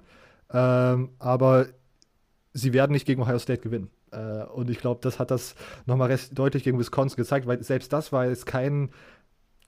Es war schon dominant am Ende, aber es war jetzt kein krasses Footballspiel und ich bin mir ziemlich sicher, dass Ohio State, auch wenn sie jetzt Schwächen gezeigt haben, ziemlich sicher gegen ein Northwestern-Team gewinnen sollten. Ich, und ich habe das Gefühl, dass wir da auch aus den letzten Jahren lernen müssen, immer wo immer in, in den Situationen, wo der, wo man dachte, oh, der Big Ten West Champion könnte jetzt mal Ohio State gefährlich werden und dann ist das Spiel in Indianapolis und man sieht einfach, wie Ohio State einfach Wisconsin vermöbelt und Wisconsin vermöbelt und Wisconsin vermöbelt und ich glaube, das wäre so mein Take dazu. Ja, ich meine, 2018 war Northwestern ja auch im äh, Big Ten Championship Game und da haben sie, glaube ich, auch Übel kassiert. ähm, 45 zu 24 verloren. Hart. Ähm, Okay. Damit, das waren tatsächlich auch schon alle Fragen für diese Woche. Das heißt, wir können dann nachher direkt zum GCF Pole Talk übergehen. Bevor wir dazu kommen, habe ich noch zwei Spiele und würde die jetzt gleich hintereinander abhaken, weil ihr schon durch seid. Genau. Ähm, zwei Group of Five Games, die ich mir etwas genauer angeschaut habe. Als erstes Hawaii gegen Boise State. Ähm, am Ende 32 zu 40. Ähm, war interessant. Äh, Siobhan Cordero, der Quarterback von Hawaii, hatte ein ziemlich gutes Spiel. Am Ende 253 Passing Yards, drei Touchdowns und 18 Carries für 90 Yards. Das hat mir tatsächlich ganz gut gefallen, dass man da so ein bisschen mit dem Quarterback-Run-Play rumexperimentiert. Ähm, Außerdem, was mir aufgefallen ist, bei Hawaii hatten sie offensiv verschiedene kreative Wildcat-Formation-Einsätze, was ich ziemlich irgendwie absurd fand und auch ziemlich cool. Am Ende wurden die vor allen Dingen bei so Short-Yardage-Situationen an der Goal-Line und bei Two-Point-Conversions benutzt. Und da haben sie, glaube ich, ein oder zwei sogar auch ordentlich hinbekommen. Das sah ziemlich gut aus. Ähm, das war so ein interessanter Information-Nugget, was ich mal hier reinwerfen wollte. Ähm, sonst sah, war ja, Hawaii irgendwie defensiv sehr Big Play anfällig. Hank Backmeyer hat wieder gestartet, äh, war ganz okay äh, und konnte vor allem mit Wide Receiver Khalil Shakir einiges aufziehen, was man ja so ein bisschen sich gewünscht hat nach dem Spiel gegen BYU. Da hatten sie jetzt schon das, äh, ich glaube, Freitagsspiel gegen Colorado State und jetzt gegen Hawaii sah es wieder sehr, sehr gut aus. Khalil Shakir hat am Ende elf Catches für 130 Yards und zwei Touchdowns. Ähm, Josh Olani, der Running Back von Boise State, war immer noch out. Und der Second String Andrew Van Buren hatte 27 Carries für 113 äh, Yards und zwei Touchdowns, also auch der ein absolut krankes Spiel gehabt. Ich glaube, mit Holani ist das nochmal ein ganz anderes Biest, aber im Moment reicht halt auch absolut das, was sie jetzt da haben. Äh, solange Hank Backmeyer startet, ist das eigentlich alles ziemlich gut, was sie da gegen der äh, Mountain West anstellen können. Ähm, vor allen Dingen in der zweiten Halbzeit hat dann Boise einfach so ein bisschen defensiv nachgelassen und Hawaii hat das einfach komplett ausgenutzt. Deswegen am Ende der ja, sehr knappe Score mit acht Punkten Unterschied. Äh, und Boise konnte da irgendwie einfach nicht die so den Sack zumachen und hat einfach die Tür für so ein Comeback offen gelassen, was Hawaii hätte machen können, sie es am Ende nicht getan haben. Aber das Overcome äh, da auch, ich habe Silvio als erstes geschrieben, ich nehme das Under und dann hat Silvio geschrieben, oh nee, was ist denn das? ja. Und dann habe ich nochmal geschaut und habe gesehen, dass ja Boise State sonst die letzten Spiele einfach immer 50 Punkte alleine gescored hat. Da habe ich gedacht, okay, wir müssen hier smart sein und habe mich dann nochmal auf das Over korrigiert. Und deswegen bin ich nämlich jetzt auch äh, die Woche positiv aus der Pick-Sache ja. rausgegangen. Life's too short to bet the under. Richtig. Okay. ähm, und bevor wir jetzt zum GCF Pole Talk kommen, UCF gegen Cincinnati nur ganz kurz. UCFs Offense ist einfach komplett genial und macht Spaß haben wir auch schon gesagt, ist glaube ich die Nummer 1 Offense im College Football gewesen vor dem Spiel. Cincinnati's Defense einfach nochmal einen Step besser. In der ersten Halbzeit so ein bisschen knapp hin und her. Cincinnati kommt offensiv langsam rein. Ich glaube, sie gehen dann sogar mit einem Rückstand in die Halbzeitpause. Ähm, aber am Ende übernimmt dann einfach Cincinnati das Spiel. Ich bin mittlerweile von Desmond Ritter ziemlich überzeugt. Vor allen Dingen, was Cincinnati da mittlerweile so im Run-Game macht, ist einfach crazy. Also da wirklich irgendwelche äh, RPOs und irgendwelche Reads, wo man wirklich denkt, jetzt hat Garrett Dokes gerade den Goal-Line-Carry bekommen äh, und er läuft da in so eine Menge von O-Line und D-Line rein und in der Zwischenzeit läuft äh, Desmond auf der komplett anderen Seite, so komplett untouched äh, mit dem Ball in die Endzone, also so ein perfekter Fake einfach gespielt, das ist ziemlich crazy. Ähm, Sie haben einen Titan, Josh Wiley, der ziemlich krank gespielt hat. Fünf Catches, 81 Yards, ein Touchdown. Und da waren auch absolute Monster Catches dabei. Garrett Dokes hat wieder eine ganz gute Performance gehabt. Der wurde diesmal sogar so ein bisschen im Passing-Game einbezogen, was ich nochmal eine neue Dimension in dieser Offense fand, die sehr gut gepasst hat. O-Line-mäßig war es absolut stark. Auch auf beiden Seiten, weil es da tatsächlich, glaube ich, auf beiden, bei beiden Teams einen Touchdown gab, wo der Running Back eigentlich gestoppt war und dann Second Effort einfach alle O-Liner nochmal ordentlich hinten in den Rücken des Running Backs reingeballert und in die, in die Endzone geschoben. Ähm, also das war ein ziemlicher Team-Effort. Äh, und Cincinnati hat jetzt noch auf ihrem Spielplan Tulsa, die stehen mittlerweile, glaube ich, auch 5-1 und sind so wahrscheinlich das zweit, ja, ich glaube, das zweitbeste Spiel in der AAC. Und sie haben sozusagen Tulsa im letzten Spiel in ihrer Regular Season und könnten sie dann nochmal im Rematch im AAC Championship Finale bekommen. Äh, im AAC Championship Game. Ähm, äh, ich mag eigentlich das Matchup für, für Cincinnati, weil es zwei defensive Teams sind und ich dann einfach in einem Matchup mit zwei defensiven Teams würde ich das nehmen, was mich offensiv mehr überzeugt und das ist in diesem Fall eindeutig Cincinnati. Ähm, deswegen, ich finde das, äh, ja, ich bin gespannt, aber ich sehe eigentlich Cincinnati schon ziemlich weit vorne, auch wenn äh, ja, Tulsa irgendwie so ein bisschen äh, defensiv vor allem ihre AAC-Gegner dieses Jahr so ein bisschen überrannt, überrennt ja, das was dazu. Habt ihr dazu noch irgendwelche Ergänzungen zu Boise, Hawaii oder UCF Sensei? Immo hat schon gesagt, ihr könnt gerne nochmal das Bild ja. mit den beiden Deutschen, Lorenz Metz und Parubel. Schaut es euch an. Genau. Wenn ich es finde, dann verlinke ich es auch nochmal in der Episodenbeschreibung. Das ist ganz lustig. Sehr cool. Silvio, wolltest du doch irgendwas sagen? Du hattest gerade? Nee, ich okay. nicht. Okay, dann schauen wir jetzt auf die GCF Poll, die German College Football Poll. Wie immer die Top 25. Wer hat diese Woche eingeschickt? Silvio, sehr gut, ich auch. Yes, sir. Okay. Ups, äh, ups. Ich habe zumindest dran gedacht. Ah, ja. ich war das mental ist, da. Das ist mittlerweile die. Aber ich war zu sehr mit der ELF beschäftigt, dann konnte ich es doch nicht. Okay. Okay. Kein, kein weiteres Kommentar dazu, das war's schon? Das war's schon. Okay. Ähm, die German College Football Power wird von verschiedenen Experten, sage ich mal, im deutschen Raum zusammengevotet. Äh, die Top 25. Wir fangen wieder mit der allgemeinen an und können dann ja ergänzen, ob wir irgendwas höher oder niedriger haben. Wir starten mit 25 Liberty, 24 Louisiana, 23 Texas, 22 Oklahoma State und 21 Auburn.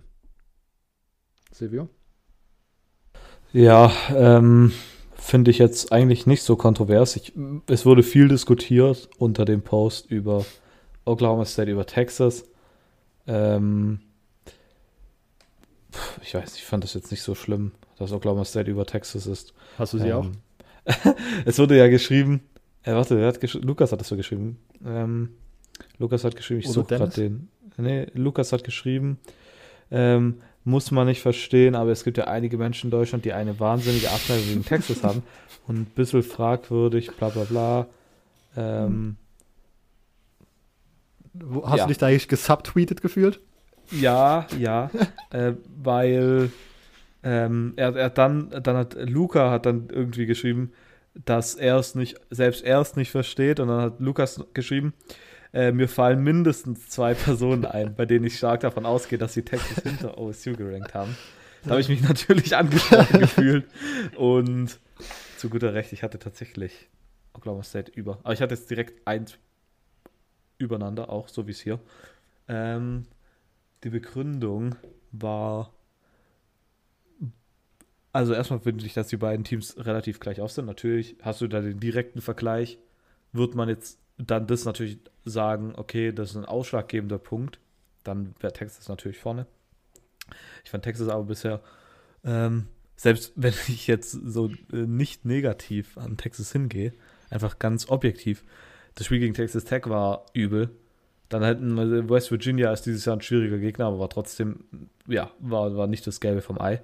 Und dann auch noch die TCU-Niederlage. Äh, TCU sieht übel aus.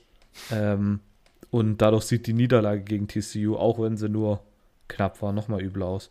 Ähm, natürlich, und Oklahoma State hat gleichzeitig auf den Sack bekommen. Das ist so beide eigentlich negativ. Ähm, am liebsten hätte ich beide Teams rausgenommen. Also das wäre das Einfachste gewesen. Aber ich hatte es ja. Ich hatte, ich hatte Oklahoma State, glaube ich, an. Auch, ich glaube, ich hatte es genauso an 22 und 23. Ich hatte Oklahoma State an 25 und Texas auf 23. Ähm, ich habe einfach ein bisschen Platz gemacht, weil ich eigentlich nur darauf gewartet habe, dass Liberty ein Spiel verliert, damit ich die endlich rausnehmen kann. äh, und habe deswegen sozusagen einen Platz frei gemacht und habe dann, ich glaube, ich habe Boise State einfach noch mit reingenommen, auf, sogar auf 20 einfach. Ähm, weil ich es einfach, weil mich das sehr überzeugt, was die gerade machen. Deswegen habe ich das doch so, aber sonst. Und Tulsa habe ich auch drin, die sind gar nicht in den Top 25, was ich ein bisschen krass finde, weil die doch in den letzten Wochen auch recht dominant gewonnen haben. Ich glaube, diese Woche gegen Tulane in Overtime ist, glaube ich. Und ich habe Auburn dafür nicht drin, glaube ich. Oder? Doch, ich habe die auf 24. Okay. Na gut. Schauen wir weiter. Wisconsin Nummer 20, USC 19, 18 North Carolina, äh, 17 Marshall und 16 Iowa State. Ja, sehr, sehr solide. Kann ich nichts dagegen sagen. Ja. Äh, ich merke gerade, wo haben wir hier Oregon? Or Warte mal. Ist, haben wir Oregon überhaupt drin? Ah, doch, da. Ja, an 15 direkt. Okay. Ich habe nämlich Oregon schon an 17 gehabt, also keine Ahnung. Ich habe, wie gesagt, ich bin von USC und Oregon nicht wirklich überzeugt. Habe USC auch an 19 und Oregon schon an 17 und deswegen dazu. Okay.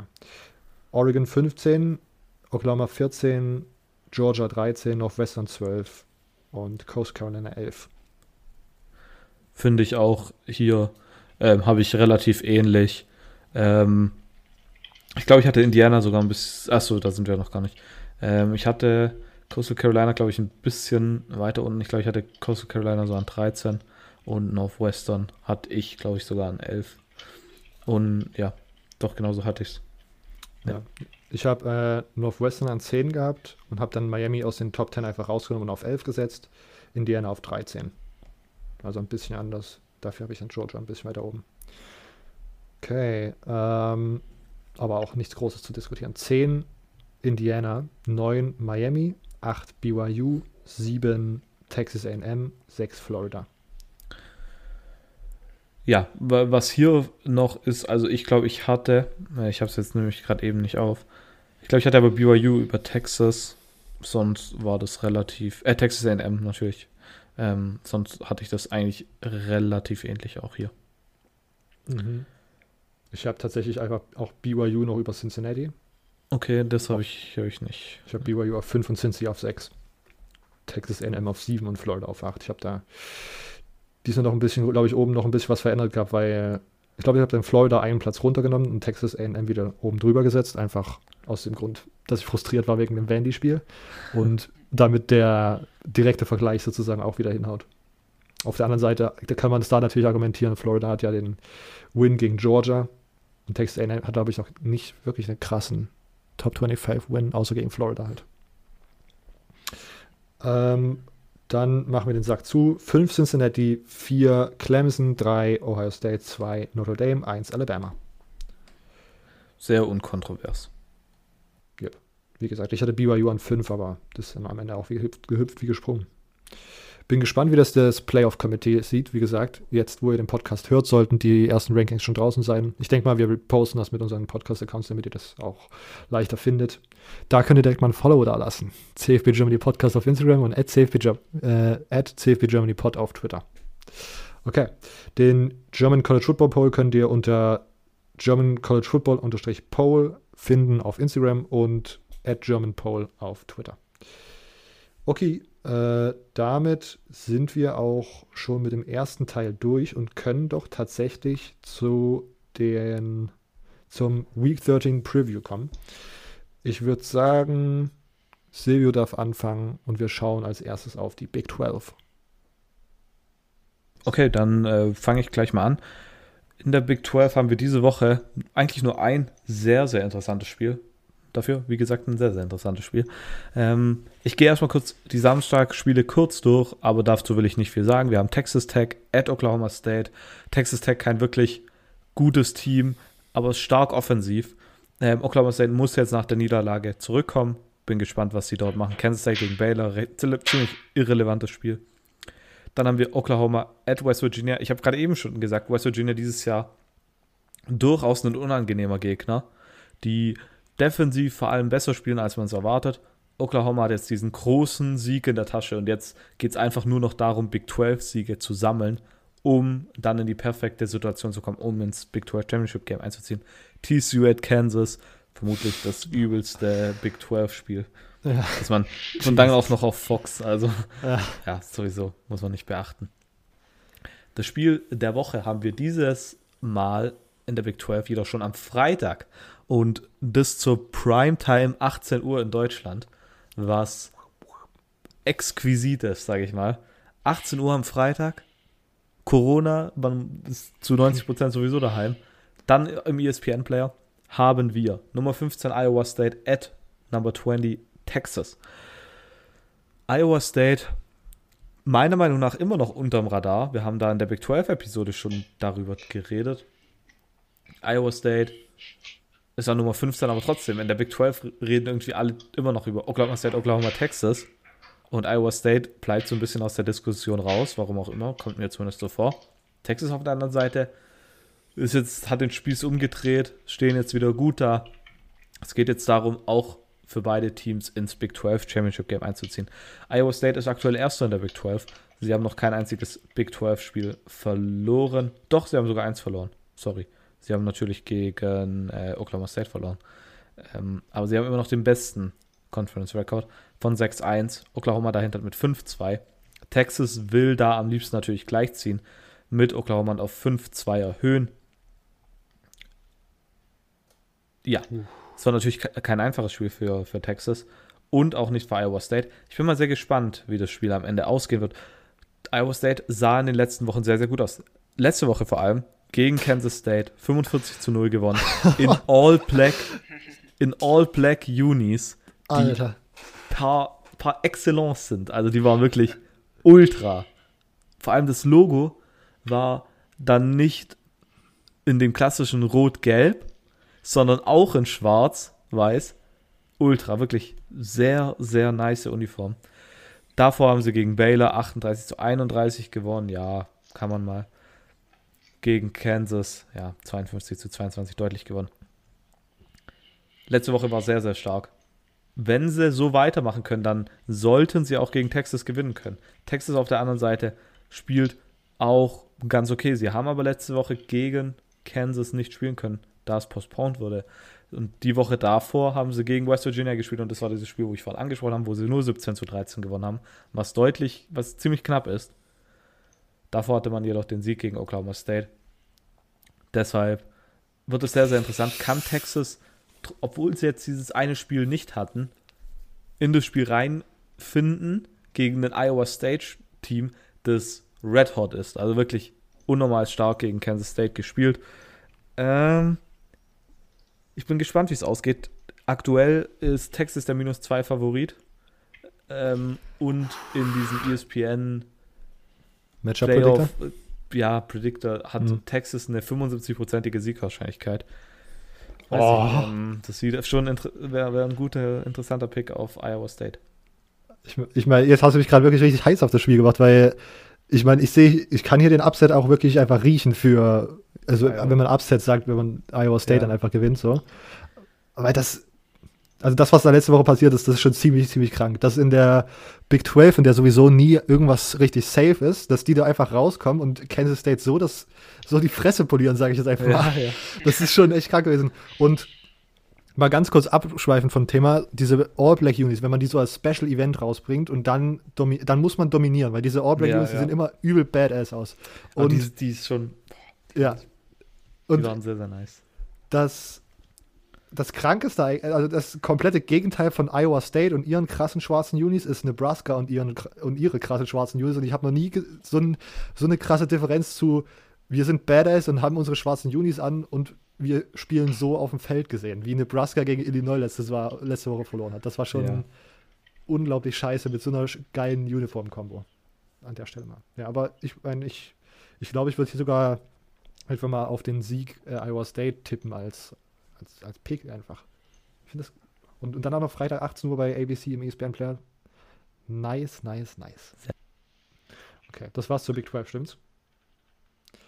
Äh, Immo, machst du weiter mit der ACC? Sehr gerne. Ja, wir fangen eigentlich mal ACC direkt mit dem hot, hottesten Spiel der Woche an in der ACC.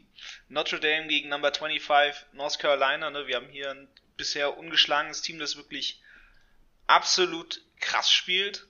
Gegen ein Team, was mit 6-2 bisher eine sehr, sehr starke Saison eigentlich spielt. Ähm, zwei knappe Niederlagen nur hatte auf Seiten North Carolinas. Ein Team, ja, hat, hat, gefällt mir eigentlich manchmal ganz gut. Gegen Wake Forest war jetzt so ein bisschen, ne? Naja. Aber ähm, es, wird, es wird spannend, vermute ich mal. Also ich gehe davon aus, dass Sam Howell eine starke Performance hat. Ich hoffe so ein bisschen drauf, dass es für Notre Dame das, das Spiel sein kann, so wo man, wo man merkt, okay, da haben wir noch unsere Fehler, da müssen wir was ausgleichen, dass es mal das Spiel wird, was wirklich eventuell knapp werden kann. North Carolina kann ja irgendwie sehr gut knappe Ergebnisse hervorrufen. Ähm, dementsprechend bin ich da schon, schon drauf gespannt. Ich glaube auch, wir können ein sehr gutes QB-Battle erwarten. Ähm, vor allem, weil ja der gute Sam auch immer noch irgendwo im Rennen ist, ähm, eventuell doch noch ein Heisman irgendwie ranzukommen. Gerne nochmal ja in den Topf mit reingeworfen wird. Natürlich nicht Favorit, äh, um, um auf Roberts Reusbacher einzugehen. Mhm. Ähm, aber ja, ich glaube, wir werden trotzdem, trotzdem ein sehr spannendes Spiel sehen. Notre Dame natürlich sehr starker Favorit. Ähm, muss man natürlich, natürlich dem zusagen. Aber die Offense, sage ich mal, von, von North Carolina ist zumindest scoring-technisch äh, einen ganzen Touchdown voraus in den Statistiken. Dafür natürlich aber auch defense-technisch deutlich schwächer. Ähm, hat, hat sich im letzten Spiel auch nochmal wieder aufzeigen lassen, wo, wo die Schwachstellen alles liegen. Notre Dame muss das natürlich nutzen gegen, gegen North Carolina, während North Carolina so ein bisschen mal, ja, vielleicht gegen, gegen Notre Dame so das, das Allzweckmittel findet und die wirklich ähm, man in die Bedrängnis bringt, so richtig in die Bredouille bringen kann. Das ist meine große Hoffnung. Ähm, ja, und ansonsten de dementsprechend äh, trotzdem, dass hier die Nummer 2 gegen die Nummer 25 spielt, so das spannendste Spiel in der, in der ACC, weil so riesig, ja, spannende Spiele gibt es gar nicht wirklich. Wir haben NC State gegen, gegen Syracuse, wir haben Pittsburgh, die von Clemson wahrscheinlich sowas von dermaßen verprügelt werden, was man gar nicht glauben will, weil ich kann mir richtig vorstellen, wie, wie hot und wie sauer eigentlich Clemson ist, dass sie jetzt zwei Spiele nicht, nicht spielen konnten oder beziehungsweise ein Spiel ja verloren haben und jetzt ein Spiel endlich dann das Spiel aussetzen mussten, da quasi niemanden verprügeln konnten und diese ganze Wut, die jetzt quasi doppelt da ist, die kann ich mir vorstellen, wird Pittsburgh so richtig reinkriegen. Und Pittsburgh ist halt so ein Team, die man dann auch einfach vermöbeln kann, so wirklich so ein richtiger Prügelgegner. Die können zwar auch unangenehm werden, es kann, könnte so auch so ein, so ein richtiges Pittsburgh-Game werden, keine Ahnung, Clemson in einem absoluten Downside-Strudel, äh, den man, den man ihnen vielleicht anheften möchte, ne? Star Quarterback immer noch in, in der Schwebe. Spielt er, spielt er nicht. Ähm, wer, wer spielt, wenn, wenn Trevor Lawrence nicht da ist, kommt dann DJ Uyakalele wieder. Wahrscheinlich, aber trotzdem fraglich, ne? Und dann. Äh, Uyangalei. Uyangalei. Wird, der- wird der so ausgesprochen? Uyang Galilei. Uyangalei. Dieses Lelei am Ende wird irgendwie Lelei, richtig krank Lelei. betont. So richtig, so richtig gesungen quasi. Ja, genau. Hammer, Hammer. Ja, auf jeden Fall äh, an der Stelle, ich glaube, Pittsburgh wird da richtig verprügelt. Ähm, und ansonsten haben wir Louisville gegen Boston College, Duke gegen Georgia Tech, Virginia gegen Florida State. Ähm, auch alles interessante Spiele, aber ich glaube mal, die sind zwar ausgeglichen, aber die sind auch nicht so, so super jetzt hot, um sie sich irgendwie anzugucken. Vor allem sind Duke gegen Georgia Tech. Ich weiß nicht, wer das wirklich sehen will. Ja. Ja, Ei, ei, ei. Okay. Das war's zur ACC? das war's äh, ACC. Okay, dann mache ich Pac-12 und Silvio darf dann mit Big Ten weitermachen. Pac-12, es gibt einige interessante Spiele. Ich weiß nicht so richtig, warum sie interessant sind, weil ich vorhin schon gesagt habe, dass das alles so ein bisschen dubios für mich wirkt, aber irgendwie, wenn ich mir das anhöre, dieses, was dazu kommt, finde ich es doch ein bisschen interessanter, als man das vielleicht sich vorstellt am Anfang. Stanford gegen California. Cal ist der 1,5 Punkte Favorit. Stanford kommt aus der Pause zurück. Die haben jetzt, glaube ich, das Spiel gegen Arizona State abgesagt bekommen, die Woche. Ähm, Cal hat die Woche knapp gegen Oregon State verloren. Kurz auf Stanford. Ja, hatten am Anfang diese weirde Niederlage gegen Oregon, wo sie eigentlich hätten viel knapper spielen können, als es am Ende da stand, weil der Kicker irgendwie vier Field Goals verkickt hat, die er normalerweise reinmacht. Und dann dieses, diese knappe Niederlage im Shootout gegen Colorado. Sind also vielleicht besser, als man jetzt im Moment denkt äh, und können tatsächlich auch ganz gut den Ball bewegen. Mal schauen, wie das gegen Cal aussieht. Ähm, Cal hat jetzt als erstes gegen UCLA gespielt. Das war vorletz, vorletzte Woche, letztes Wochenende. Dann gegen Oregon State konnte Garbers tatsächlich ganz gut, äh, ganz gut passen, aber auf der anderen Seite hat er auch zwei Interception. Da sollte man mal auf Wide Receiver Kikoa Crawford achten. Der hat ein sehr starkes Spiel gegen Oregon State gemacht. Stanford jetzt defensiv noch nicht unbedingt krass überzeugt. Ähm, wie gesagt, ich glaube, das könnte ein knappes Spiel werden, aber ja, vielleicht von den Pac-12-Spielen doch noch ein bisschen das Uninter Uninteressantere. Oregon gegen Oregon State. Ich weiß gerade gar nicht, wie diese Rivalry jetzt heißt, weil ja Civil War umbenannt wurde, oder? Das war doch jetzt in der, ja, irgendwie. Also, es gab eine Klage von Marvel. Okay. äh, Oregon gegen Oregon State Rivalry, ähm, in der die Trophäe mit dem äh, Schnabeltier vergeben wird. So eine Schnabeltier-Trophäe, weil ja das Schnabeltier einen Schwanz vom Biber und äh, den Schnabel wie eine Ente hat. Ähm, Oregon ist 13,5 Punkte Favorit, also zwei Touchdowns. Ähm, Oregon State kommt aus dem Sieg gegen Cal, Oregon aus dem Sieg gegen UCLA, vorhin schon angesprochen. Etwas näher auf Oregon State eingegangen.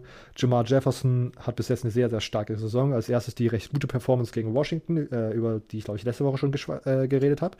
Ähm, jetzt ist er Pac-12 Offensive Player der Woche geworden. Bei, äh, Im Spiel gegen Cal hat er 18 Carries bekommen, hat 600, 196 Yards gelaufen und einen Touchdown. Also Jamar Jefferson, der Running Back von Oregon State, der ist auf jeden Fall gerade sehr, sehr heiß.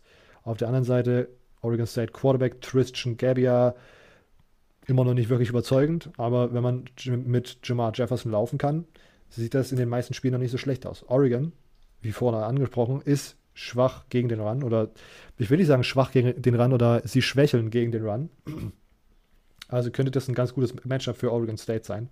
Ähm, ich meine, im Moment bin ich nicht davon überzeugt, dass Oregon überhaupt, also irgendeinen Gegner wirklich komplett einfach zu null besiegen kann. Deswegen, ich gehe hier auch wieder auf ein relativ knappes Spiel, so wie die ersten beiden Spiele, auch wenn ich, wenn man eigentlich muss man zugeben, Oregon ist individuell stärker. Ich kann mir aber das vorstellen, dass es wieder so ein sich ziehendes und knapp währendes Spiel wird. Vielleicht kann Oregon dann davonziehen, aber Oregon State plus 13,5 ist auf jeden Fall auf meiner Pick of the Week Watchlist. Washington, Washington State, der Apple Cup in der Rivalry Week wurde leider verschoben, weil äh, Washington State ihre Covid-Cases nicht unter Kontrolle bekommt. Colorado gegen USC. USC zwei Punkte Touch, äh, zwei, zwei Touchdowns Favorit. Colorado kommt jetzt auch eine Pause. Die hatten das Spiel gegen ASU, was abgesagt wurde. Colorado hat eine der schlechtesten Passing Defenses im College Football, wenn man das so sagen kann, mit einem Zwei-Spiel-Sample-Size. Ähm, Quarterback Sam Neuer macht das bis jetzt gar nicht mal so schlecht. Running Back Jared Broussard kann Plays machen. In der Defense sollte man auf Senior Linebacker Nate Landman achten. Der hatte 2018 und 2019 über 100 Tackles jeweils und hat jetzt dieses Jahr in den ersten beiden Spielen schon 20. Ähm, das wären so die Player to watch bei Colorado UC. Ähm, wir haben vorhin über USC schon kurz gesprochen beim äh, USC-Utah-Spiel. Ähm, USC ist ein Team, was theoretisch diese Passverteidigungsschwäche ganz gut ausnutzen könnte. Die haben ein sehr pass-heavy System. Keaton Slovis kommt bis jetzt, ja, spielt bis jetzt ganz okay. Ähm, die sind, wie gesagt, jetzt noch nie so richtig von Anfang an direkt heiß gelaufen, aber so eine Defense könnte dir das ermöglichen, da direkt davon zu ziehen. Ähm, die Frage ist, kann man besser reinstarten? Hat die Defense sich jetzt ein bisschen aussortiert?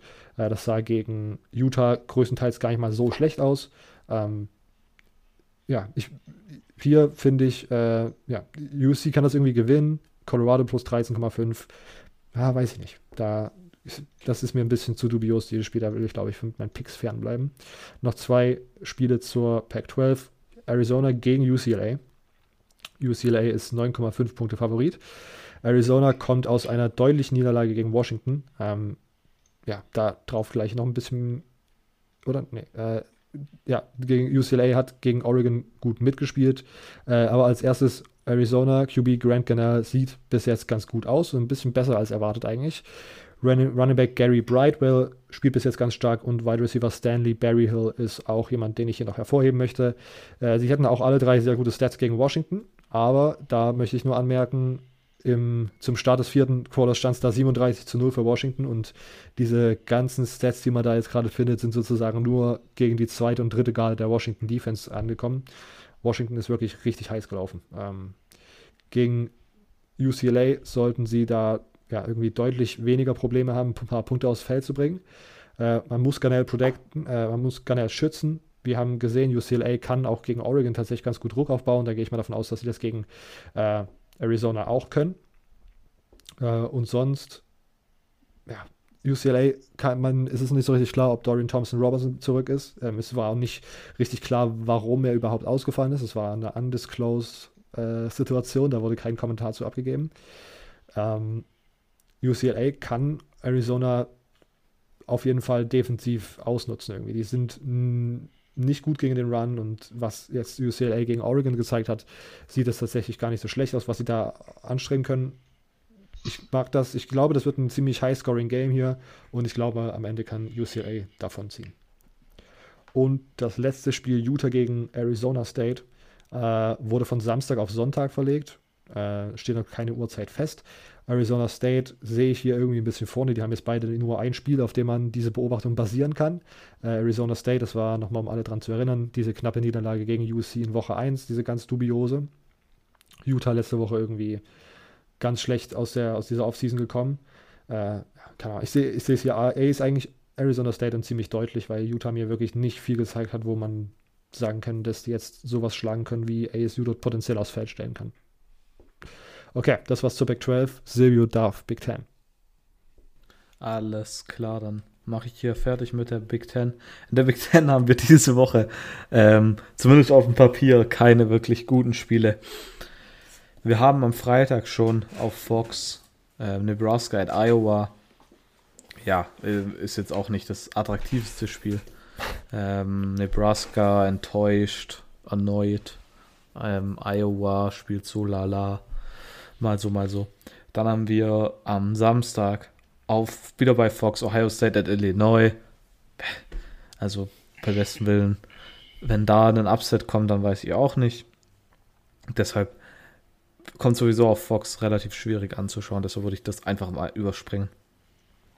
Wir haben dann noch am Samstag Maryland at Indiana. Indiana jetzt zum ersten Mal nach der Ohio State Niederlage.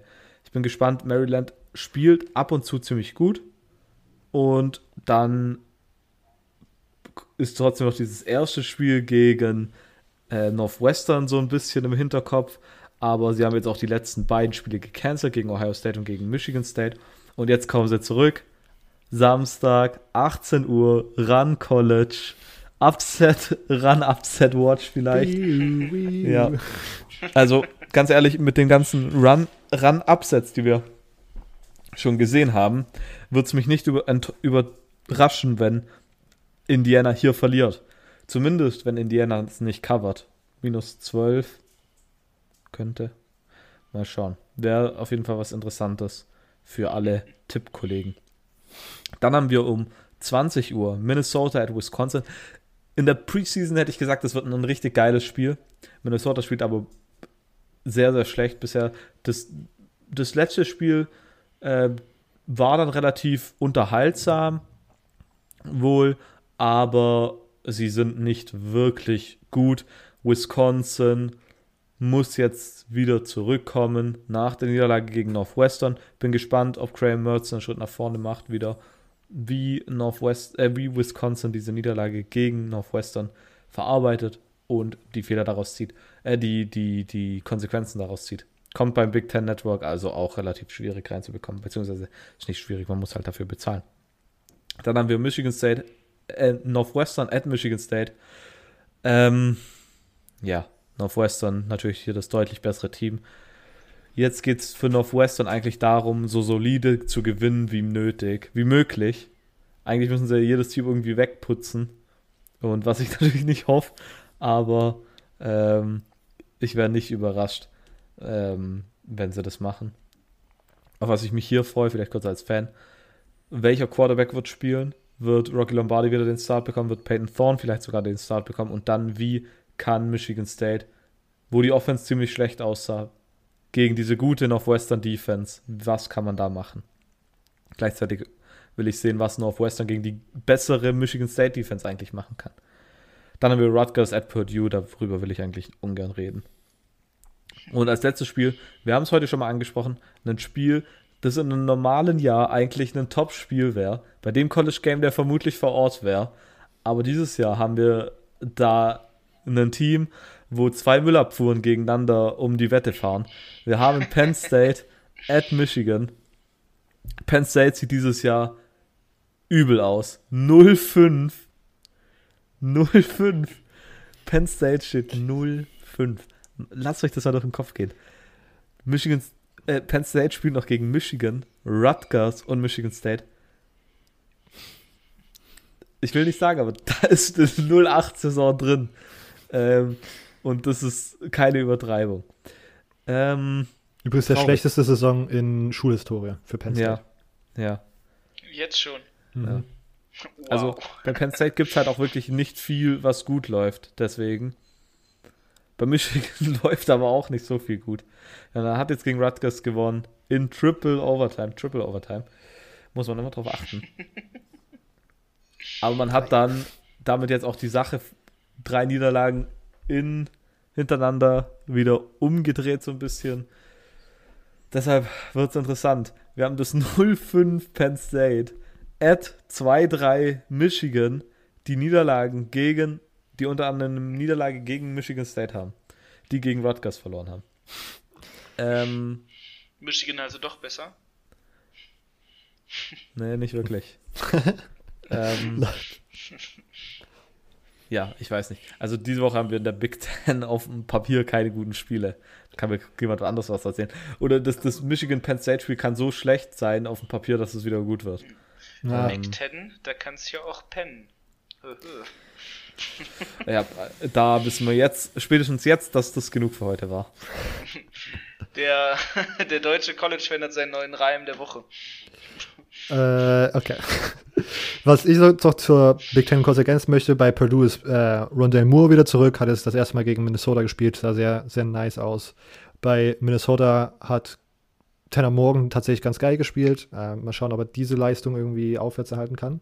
Und Maryland finde ich so ein bisschen intriguing, weil nachdem man sozusagen zwei Wochen nicht gespielt hat, das erste Spiel kann man jetzt ja mittlerweile eigentlich sagen, war gegen eine der besseren Defenses im College Football, vielleicht sogar ja, eine der besten. Ähm, gegen Indiana. Vielleicht kann das eine Klappkiste werden. Mal schauen. Okay, ähm, kommen wir zur SEC und dann darf Lukas heute den Abschluss machen mit seinen of Five Games of the Week. Ähm, Kentucky gegen Florida wird, glaube ich, ein ekliges Spiel. Also für mich, vor allem für mich als Fan, Florida ist 23,5 Punkte Favorit. Wäre ich kein Fan, würde ich auf jeden Fall auf Kentucky plus 23,5 setzen. Ähm, Kentucky hat jetzt letzte Woche desaströs gegen Bama verloren, was so ein bisschen zu erwarten war. Haben dann nur ja, drei die Punkte. Die haben mir eine Wette gekostet. Ich hatte nämlich am Wochenende plus 31 Kentucky genommen. Das ist komplett nach hinten losgegangen. Eieiei. Ähm, gut, also dann nehme ich das zurück, was zu erwarten war. Dann haben sie nur desaströs gegen Bama verloren. Ähm, defensiv sind sie normalerweise stark, wenn sie jetzt nicht gegen, ausgerechnet gegen Bama spielen. Offensiv laufen sie halt einfach den Ball. Ähm, und sind sehr, sehr schlecht darin, sich davon von ihrem Konzept irgendwie abzuweichen, was dann vielleicht auch für diese drei Punkte steht. Ähm, man kann gegen Florida laufen, das haben wir jetzt die letzten paar Wochen gesehen.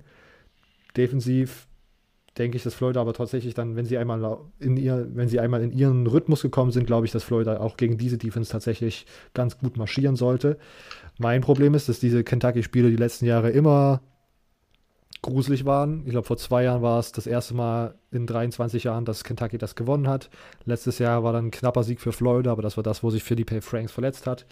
Ähm, das Kentucky-Spiel ist als Florida-Fan immer so ein bisschen ein bisschen Bauchschmerzen-Alert vor dem Spiel. Ähm, ja, ich glaube, mein Traum wäre eigentlich, wenn man es diese Woche nochmal zeigen kann, dass man den Lauf gut verteidigen kann. Dann wird man Terry Wilson dazu zwingen, zu passen. Und Terry Wilson im Passing Game ist auf jeden Fall was, was ich gerne sehe als Florida-Fan in, in dieser Konstellation. Ähm, ja, und ich hoffe einfach, dass man diese Woche, die, diese Woche dann einfach schnell mit offensiv ins Rollen kommt und nicht irgendwie 14, 21, 0 zurückliegt, wie das die letzten Wochen so ein bisschen war. Okay. Ähm, Vanderbilt gegen Mizzou, nur ganz kurz. Wie gesagt, Vanderbilt war in den letzten zwei Wochen besser, als man das vielleicht so ein bisschen erwartet hat oder keine Ahnung, besser als ihre ersten vier Spiele. Mizzou habe ich in der SEC, in der SEC Roundup-Episode erwähnt, hat jetzt einen, äh, eine zweite Hälfte des Schedules oder eine, ja, den, der Rest des Schedules ist tatsächlich ein bisschen leichter als der Anfang. Äh, ich mag Mizzou und dem Matchup. Die spielen gute Defense, haben einen Offensive Style, der gut gegen Vanderbilt durchgesetzt werden kann. Players to watch hier bei Vandy, Ken Seals, der Freshman Quarterback, kann er an seine guten Leistungen aus den letzten zwei Spielen so ein bisschen anknüpfen. Mizzou, Connor Baselak, der Run äh, Quarterback, Larry Roundtree, der Running Back und Nick Bolton als Linebacker in der Defense. Auburn gegen Alabama. Uiuiuiui, Iron Bowl. Ähm, Bama ist 24,5 Punkte Favorit was ich krass finde. Ähm, Auburn, äh, ja, letzte Woche hat sie knapp gegen Tennessee gewonnen, ähm, stehen mittlerweile wieder bei 5-2.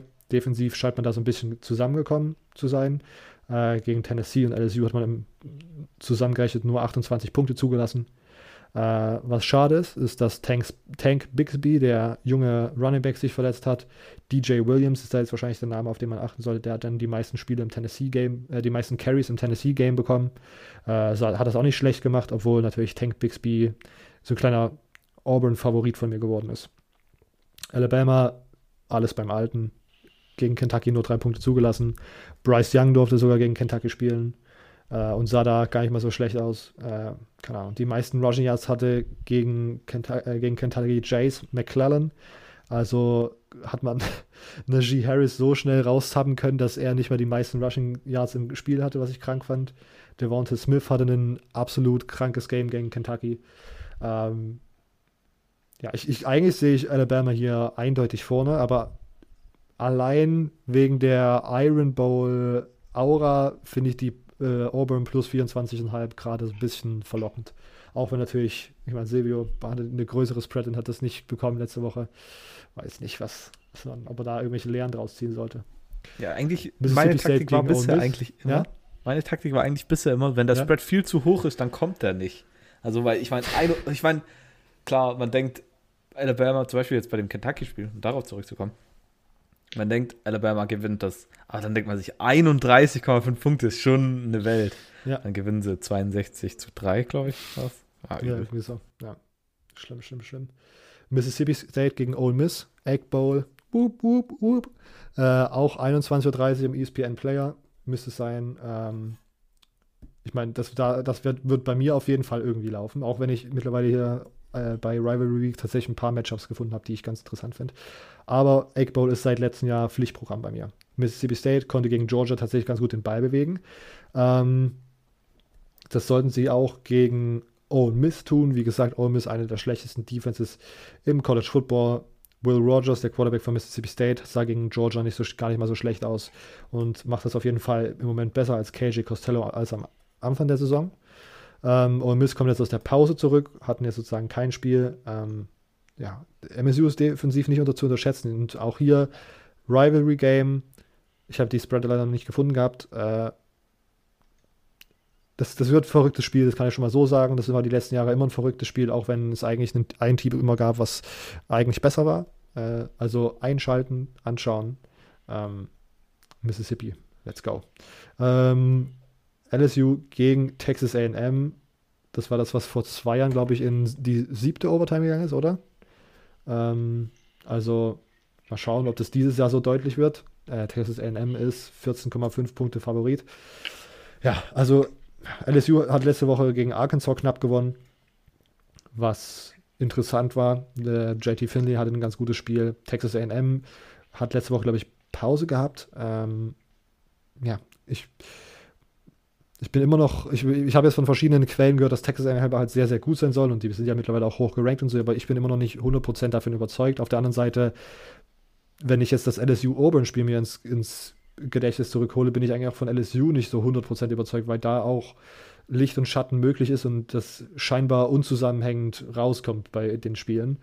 Ähm, ich sehe es vielleicht sogar ein bisschen knapper als 14,5, weil LSU jetzt gegen Arkansas auch wieder so ein bisschen offensiv in den Rhythmus gekommen hat, aber ja, die LSU-Defense macht mir immer noch Sorgen und Texas AM ist da wirklich, glaube ich, die, die, sind da schmerzlos und ballern dir dann einfach so viele Punkte rein, wie es halt geht.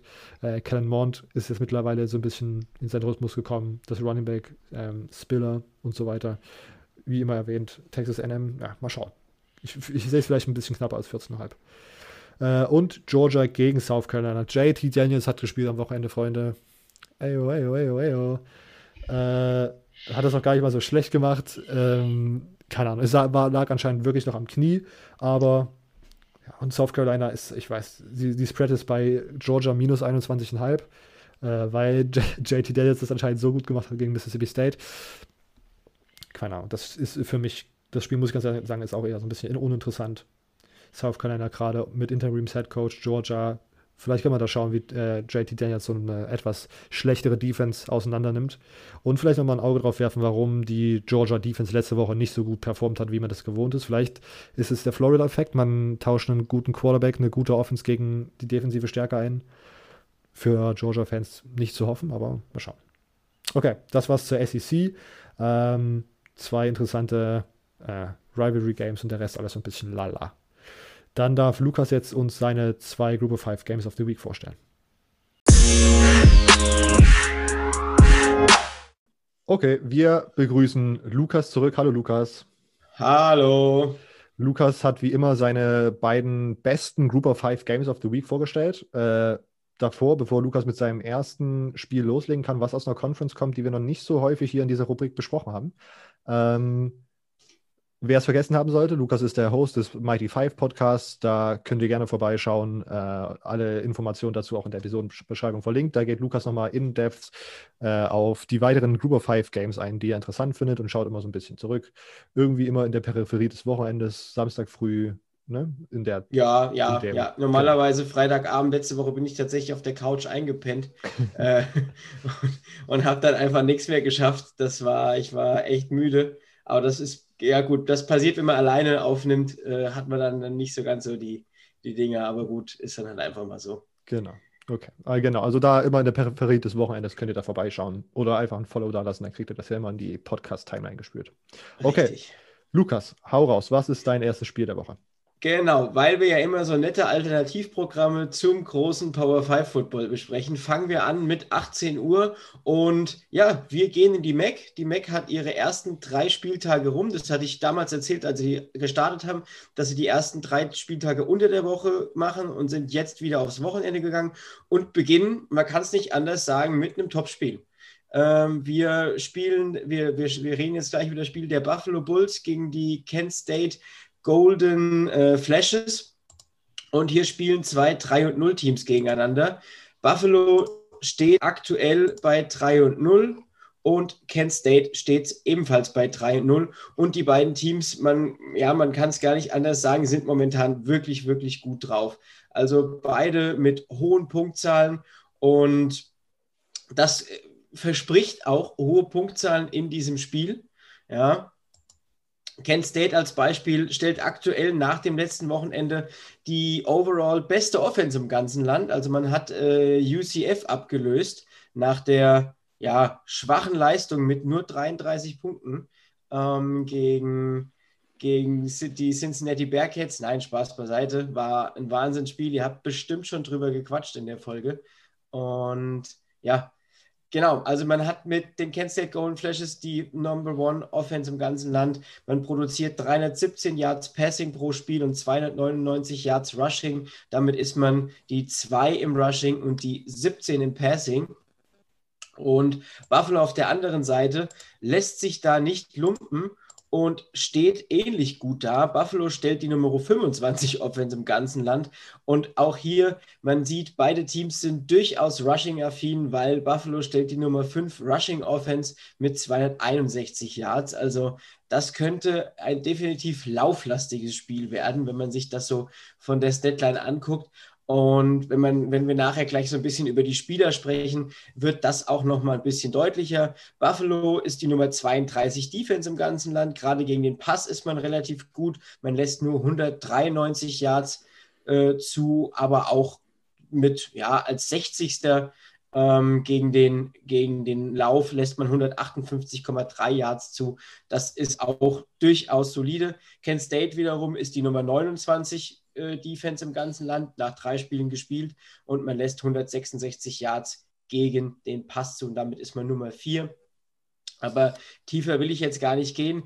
Zwei sehr, sehr spannende Teams. Ja, Kent State ist die Nummer 1 in der East Division und Buffalo ist die Nummer 1 in der West Division.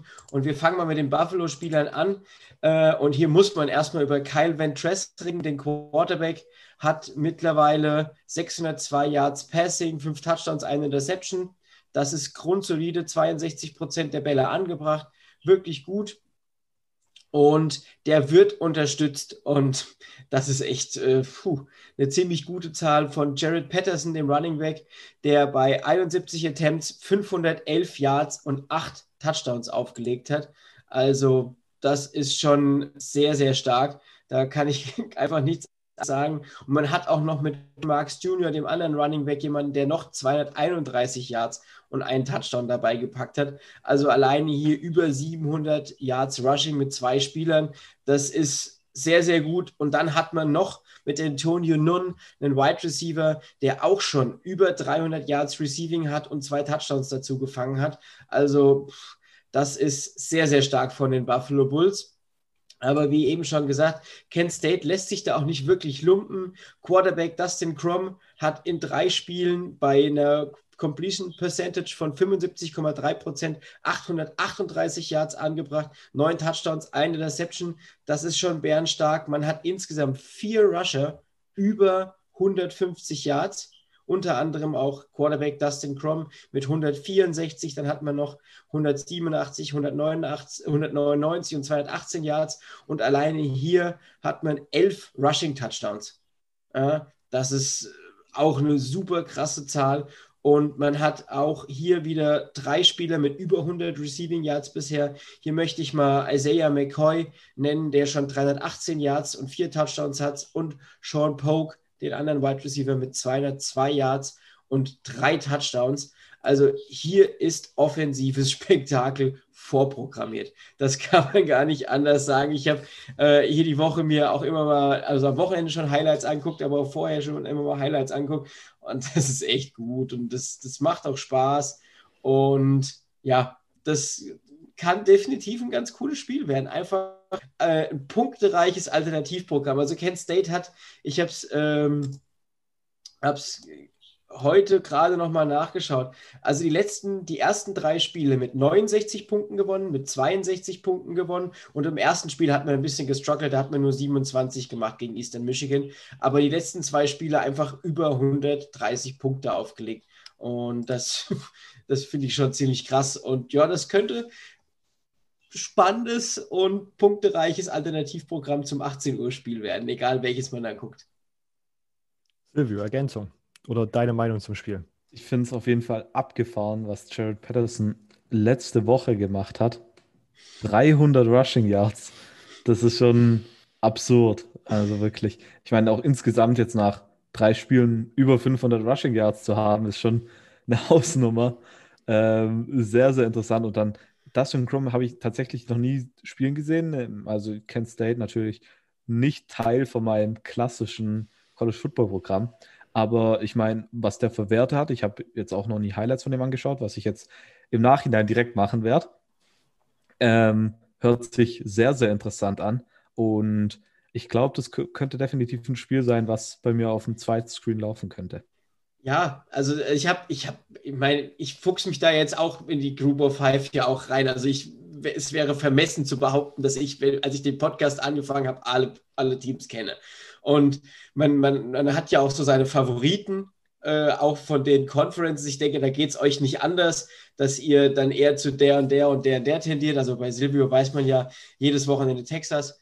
Äh, oh no. Hoffentlich, ja, auf jeden Fall immer. Texas ist bei mir immer ganz oben. Nein, aber so ist es auch einfach. Und so hatte ich, hatte ich am Anfang, das kann ich auch gerne so sagen, ne, definitiv mehr zu tun mit der Sunbelt und auch der Mountain West. Das waren so die beiden, mit denen ich eingestiegen bin. Habe dann so die AAC immer mehr mir angeschaut und die Conference USA und auch die MAC waren jetzt die beiden, wo ich sagen muss, da musste ich mich selbst reinfuchsen. Da lese ich auch gerne hier von, äh, von Gianni Vanzetti. Mir fällt gerade der, der Klarname nicht ein. Von Jan Wegwert. Jan Wegwert, genau, von Jan Wegwert auch tatsächlich auch den Blog, um da auch ein bisschen tiefer in die Materie zu bekommen. Das ist ja auch gerade im deutschsprachigen immer ganz schön, dass man da auch schon was hat. Und ja, aber ähm, schaut es euch an. Also, das macht Spaß. Genau. Lukas ist ja der, der jede Woche vorbeikommt und Werbung macht. Silvio. Um, um noch mehr Shoutout für Jan zu geben. Auch Buffalo Bulls spezifisch natürlich vermutlich die Ansprechstation für die Buffalo Bulls in Deutschland. Ja, definitiv. Also der verfolgt das ja schon seit vielen Jahren durch die Buffalo Bulls, die Mac genauer. Und da kann man auch in seinem Blog sich das nochmal durchlesen. Da hat auch klein, ich glaube, er hat zu beiden äh, äh, Divisions auch Previews geschrieben. Also da kann man sich auch auf jeden Fall nochmal das Ganze anschauen. Genau. Und dann verlinken wir auch seinen Twitter-Account direkt nochmal in der Episodenbeschreibung. Da, wenn man sozusagen unter der Woche es immer schwierig findet, die Mac so im Auge zu behalten, da kriegt man auf jeden Fall auch immer ganz gute Coverage mit, einfach wenn man da bei Twitter auf Folgen drückt. Der bearbeitet es da sehr ausführlich. Ja. Äh, ja, ich glaube, mein Kommentar zum Spiel ist auch, dass ich das tatsächlich sehr spannend finde. Kent State hat man jetzt mitbekommen, da ist auch, wie gesagt, um der Quarterback ist, hat sich da jetzt gerade so ein bisschen Hype auch in den Mainstream-Medien so ein bisschen ausgebreitet in den letzten Spielen, wo es halt einfach komplett abging, offensiv. Ähm, hast du die Spread da, Lukas? Nee, leider, hab, leider jetzt muss ich gerade mal gucken. Noch gar nicht äh, gefunden. Äh, ja, also. Aber warte doch, warte, stopp. Ähm, Moment, ich muss. Minus 7,5 für Buffalo. Falls du die meintest. Ja, minus 7,5 für Buffalo. Oh, krass. Okay. Ähm, ich weiß nicht. Ich war, ich, vielleicht gehe ich sogar da bei dem minus 7,5 für Buffalo mit. Ich finde, Buffalo ist dieses Jahr so ein bisschen ein runderes Team äh, im Gesamterlebnis als, als Kent State. Aber ja, ich, ich kann mir auch vorstellen, dass es halt sehr, sehr knapp wird. Also ja. könnte definitiv ein Spiel sein, wo man mal das plus 7,5 anpeilen kann. Okay, ja, ich glaube, da würde ich tatsächlich auch mitgehen bei dem plus 7,5. Perfekt. Und vielleicht over 68.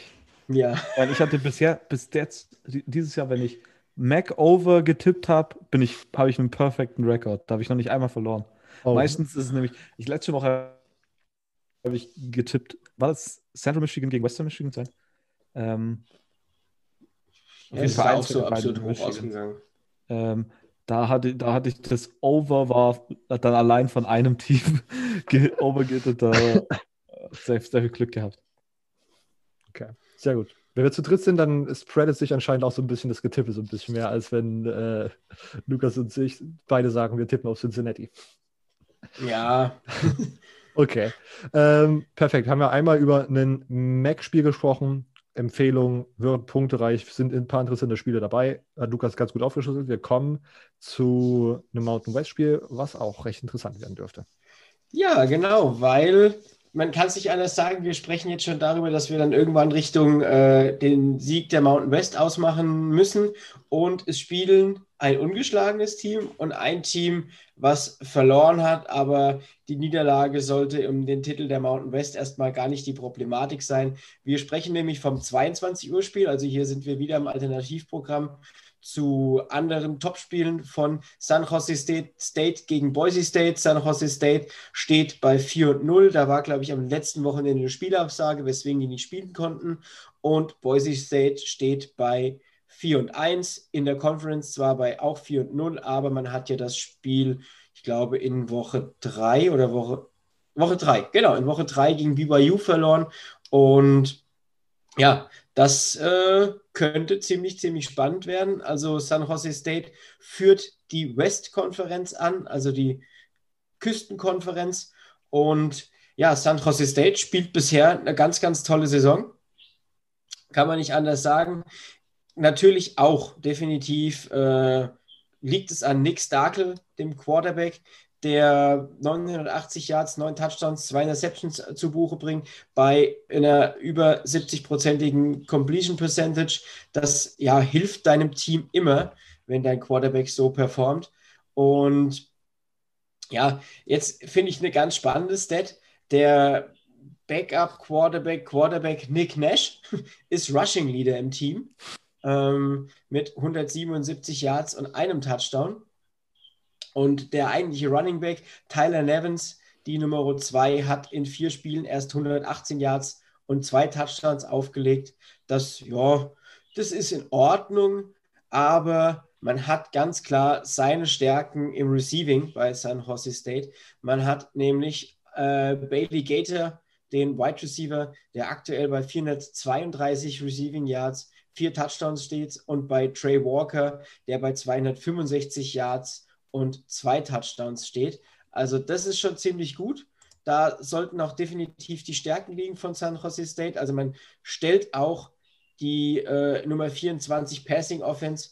Ich denke, da, ja, das, das zeigt auch schon, wo die Stärke liegt, weil man stellt nur die 112 äh, Rushing Offense. Und ich glaube, ihr hattet es in der Folge mit Yannick am Freitag gesagt, 126 Teams sind aktuell dabei und da ist Platz 112 tatsächlich einfach nicht gut.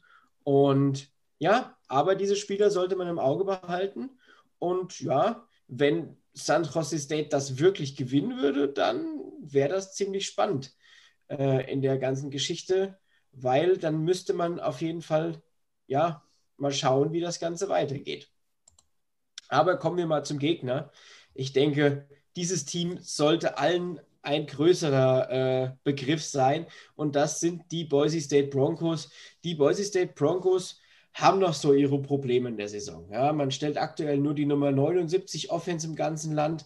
Das hat mehrere Faktoren, äh, die da dazu beitragen. Zum einen hat man, das hatte ich äh, am Anfang der Saison schon gesagt, man hat fast die ganze Offensive Line austauschen müssen. Das wirkt sich nie gut auf eine Offense auf. Das schlägt sich auch darin nieder, dass man nur die 101 im Rushing ist und nur die Nummer 44 im Passing. Aber das liegt nicht nur an der Offensive Line, sondern natürlich liegt es auch daran, dass man am Anfang mit den Quarterbacks so seine Probleme hatte. Ja, also man hat in Spiel 1 Bachmeier gestartet, dann Jake Sears, dann sind beide ausgefallen im Spiel gegen äh, gegen BYU, dann musste Kate Fennigan ran. Jetzt hat Bachmeier, glaube ich, im letzten Spiel wieder gespielt. Bachmeier ist auch der aktuelle Passing Leader mit 748 Yards, 5 Touchdowns, eine Interception. Also das ist alles gut, was der macht.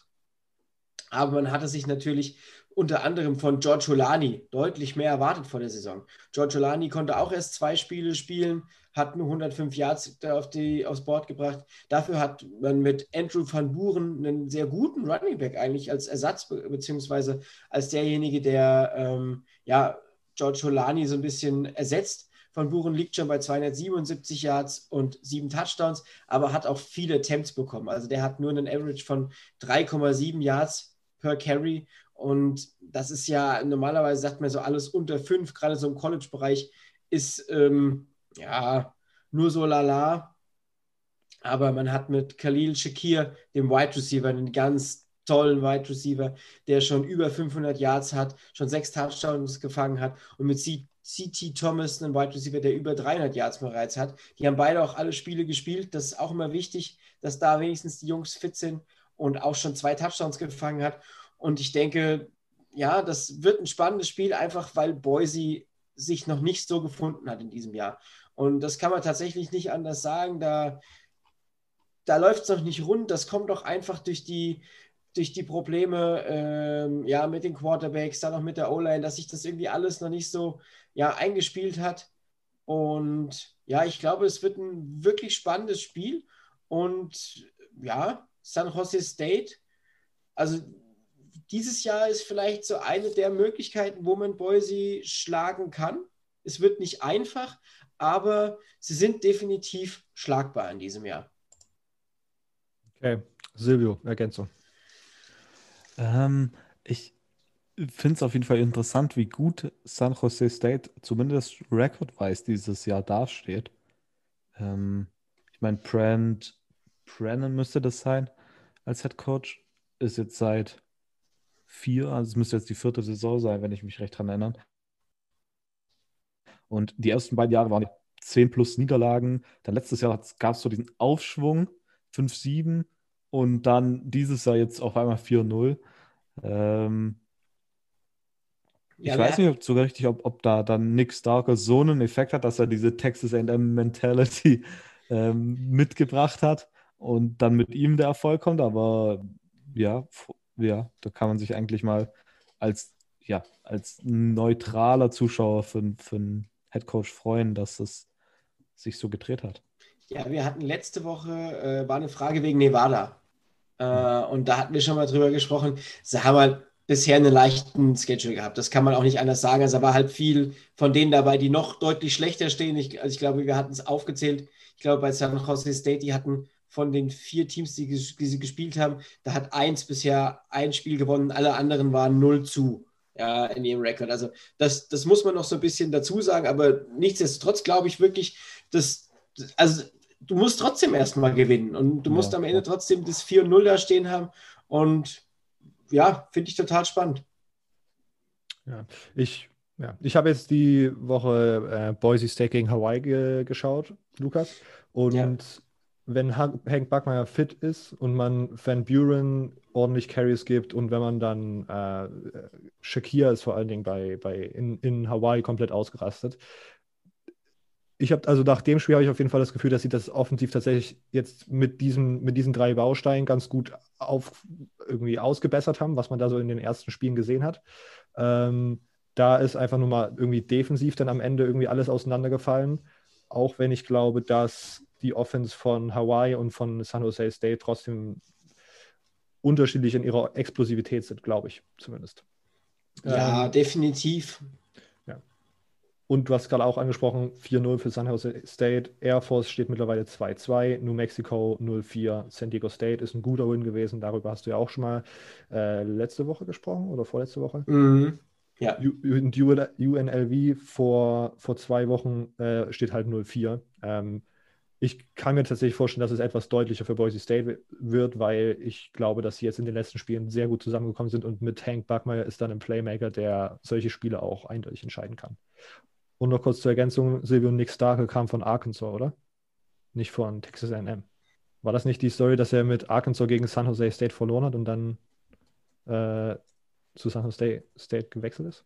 Der, der war ein Freshman bei Texas A&M, ist dann zu Arkansas und dann zu, äh, ah. zu San Francisco State, sowas. Das ich habe den Zwischenschritt vergessen. Das hatte ich gar Sorry, nicht. ja. Okay.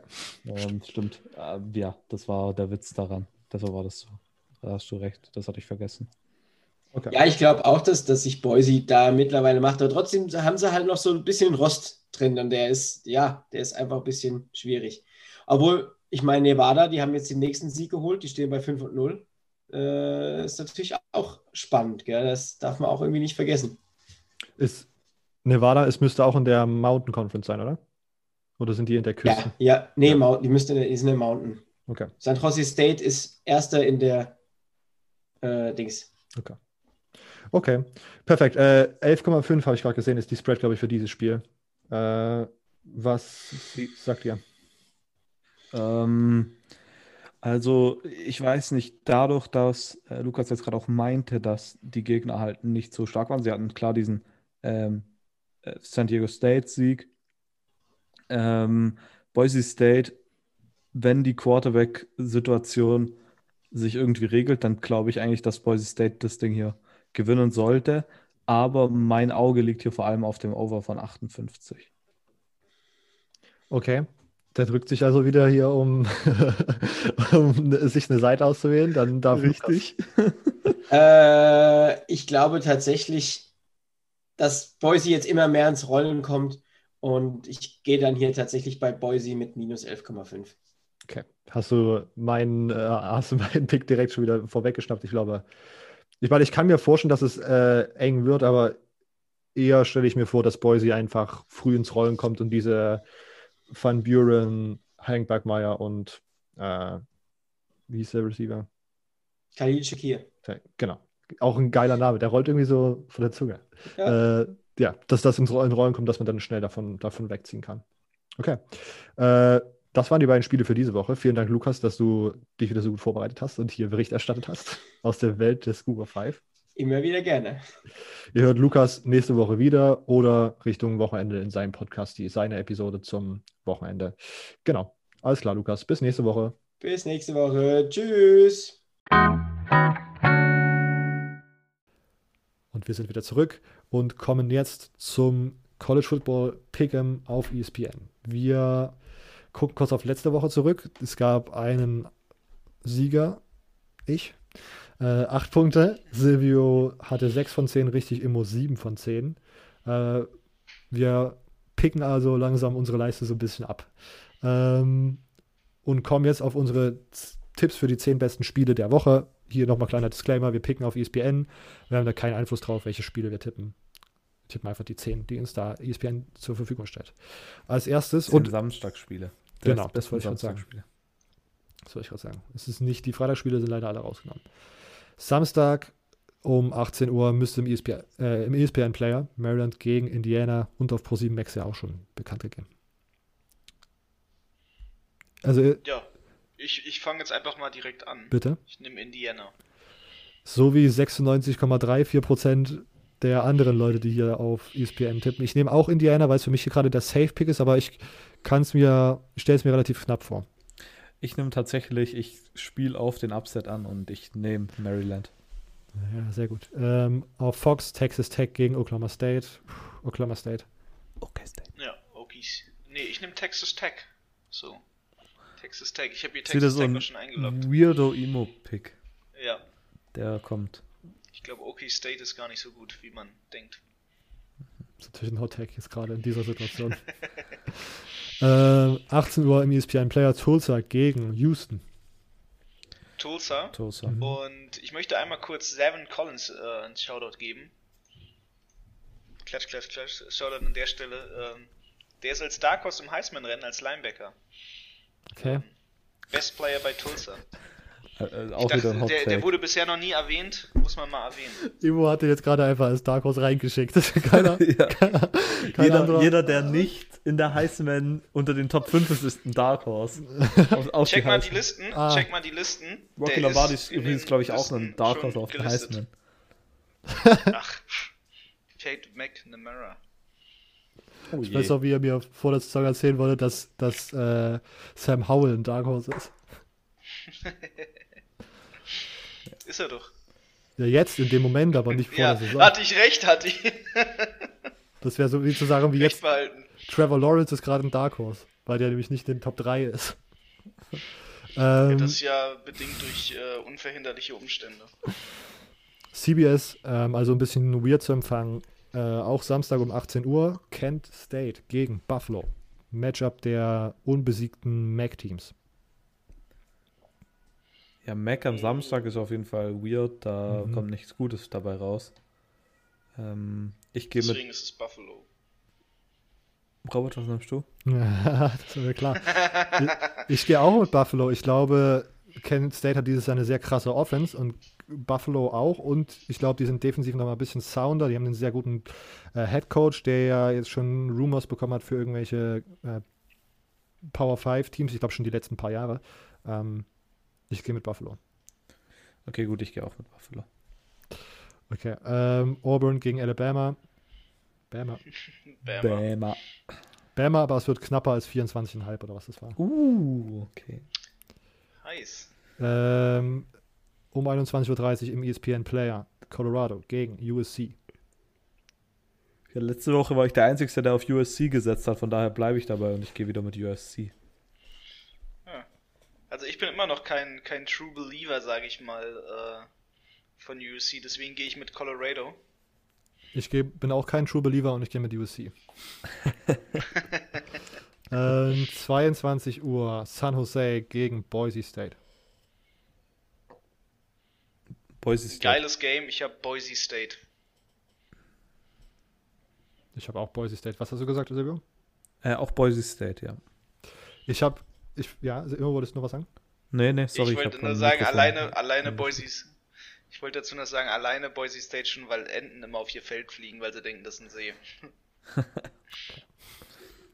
Äh, ich will tatsächlich mal in der Episodenbeschreibung eine Podcast-Folge verlinken, die ich letzte Woche gehört habe, in der irgendwie so anthropologisch an das, an das Recruiting an der Westküste rangegangen ist und da erklärt wird, dass San Jose State strugglen wird in den kommenden Jahren, äh, krasse Recruits zu finden, weil ja diese kleinen Schulen sowieso immer so ein bisschen auf Homegrown Talent aus sind und Leute aus der Umgebung und San Jose ja irgendwie im Bay liegt bei San Francisco und dort mit so gentrifizierten Häuserpreisen und Wohnungspreisen und sowas zu kämpfen hat. Im Gegensatz zu Fresno State, die dann in den nächsten Jahren wohl sozusagen auf der ein bisschen positiver sein sollten, weil die sozusagen, äh, ja, Fresno ist sozusagen eher so ein bisschen inländisch äh, in Kalifornien und ist da so ein Inland bisschen, Empire, so. Genau, so ein bisschen ein außen vor gelassen mit diesen krassen Explosionen. Also da, und dann auch in Nevada und UNLV, da, das war eine sehr interessante Folge, die verlinke ich, wie gesagt, mal in der Episodenbeschreibung, wer da Ja. Interesse hat. LSU gegen Texas A&M um 1 Uhr, glaube ich. Ja, Yes, 1 Uhr sir. im ESPN-Player.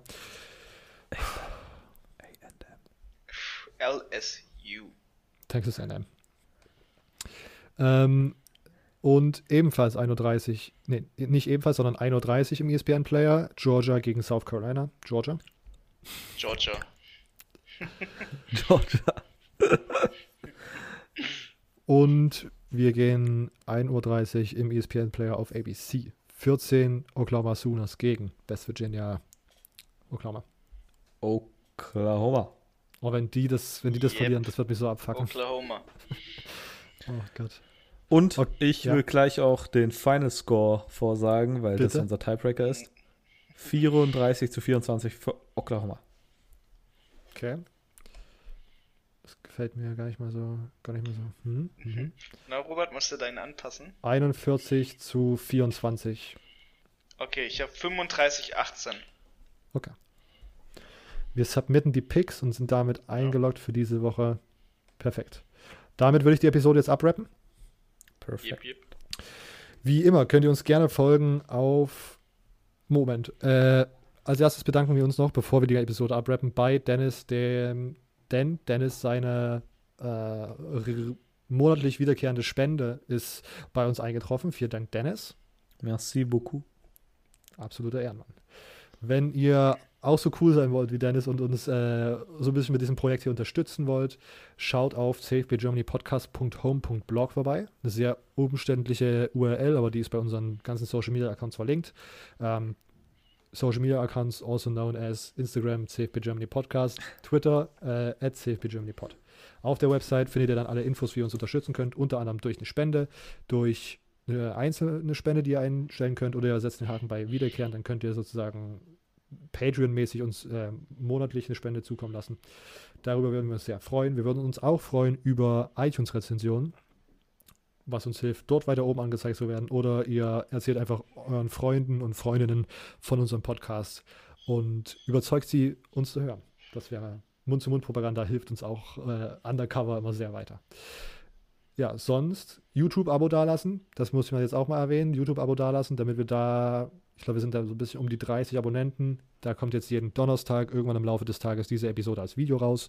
Und sonst, ja, habe ich eigentlich jetzt alles erwähnt. Ihr hört uns am Freitag hört ihr eine Special-Episode und uns in dieser Konstellation hört ihr am nächsten Mittwoch wieder. Bis dahin. Ciao.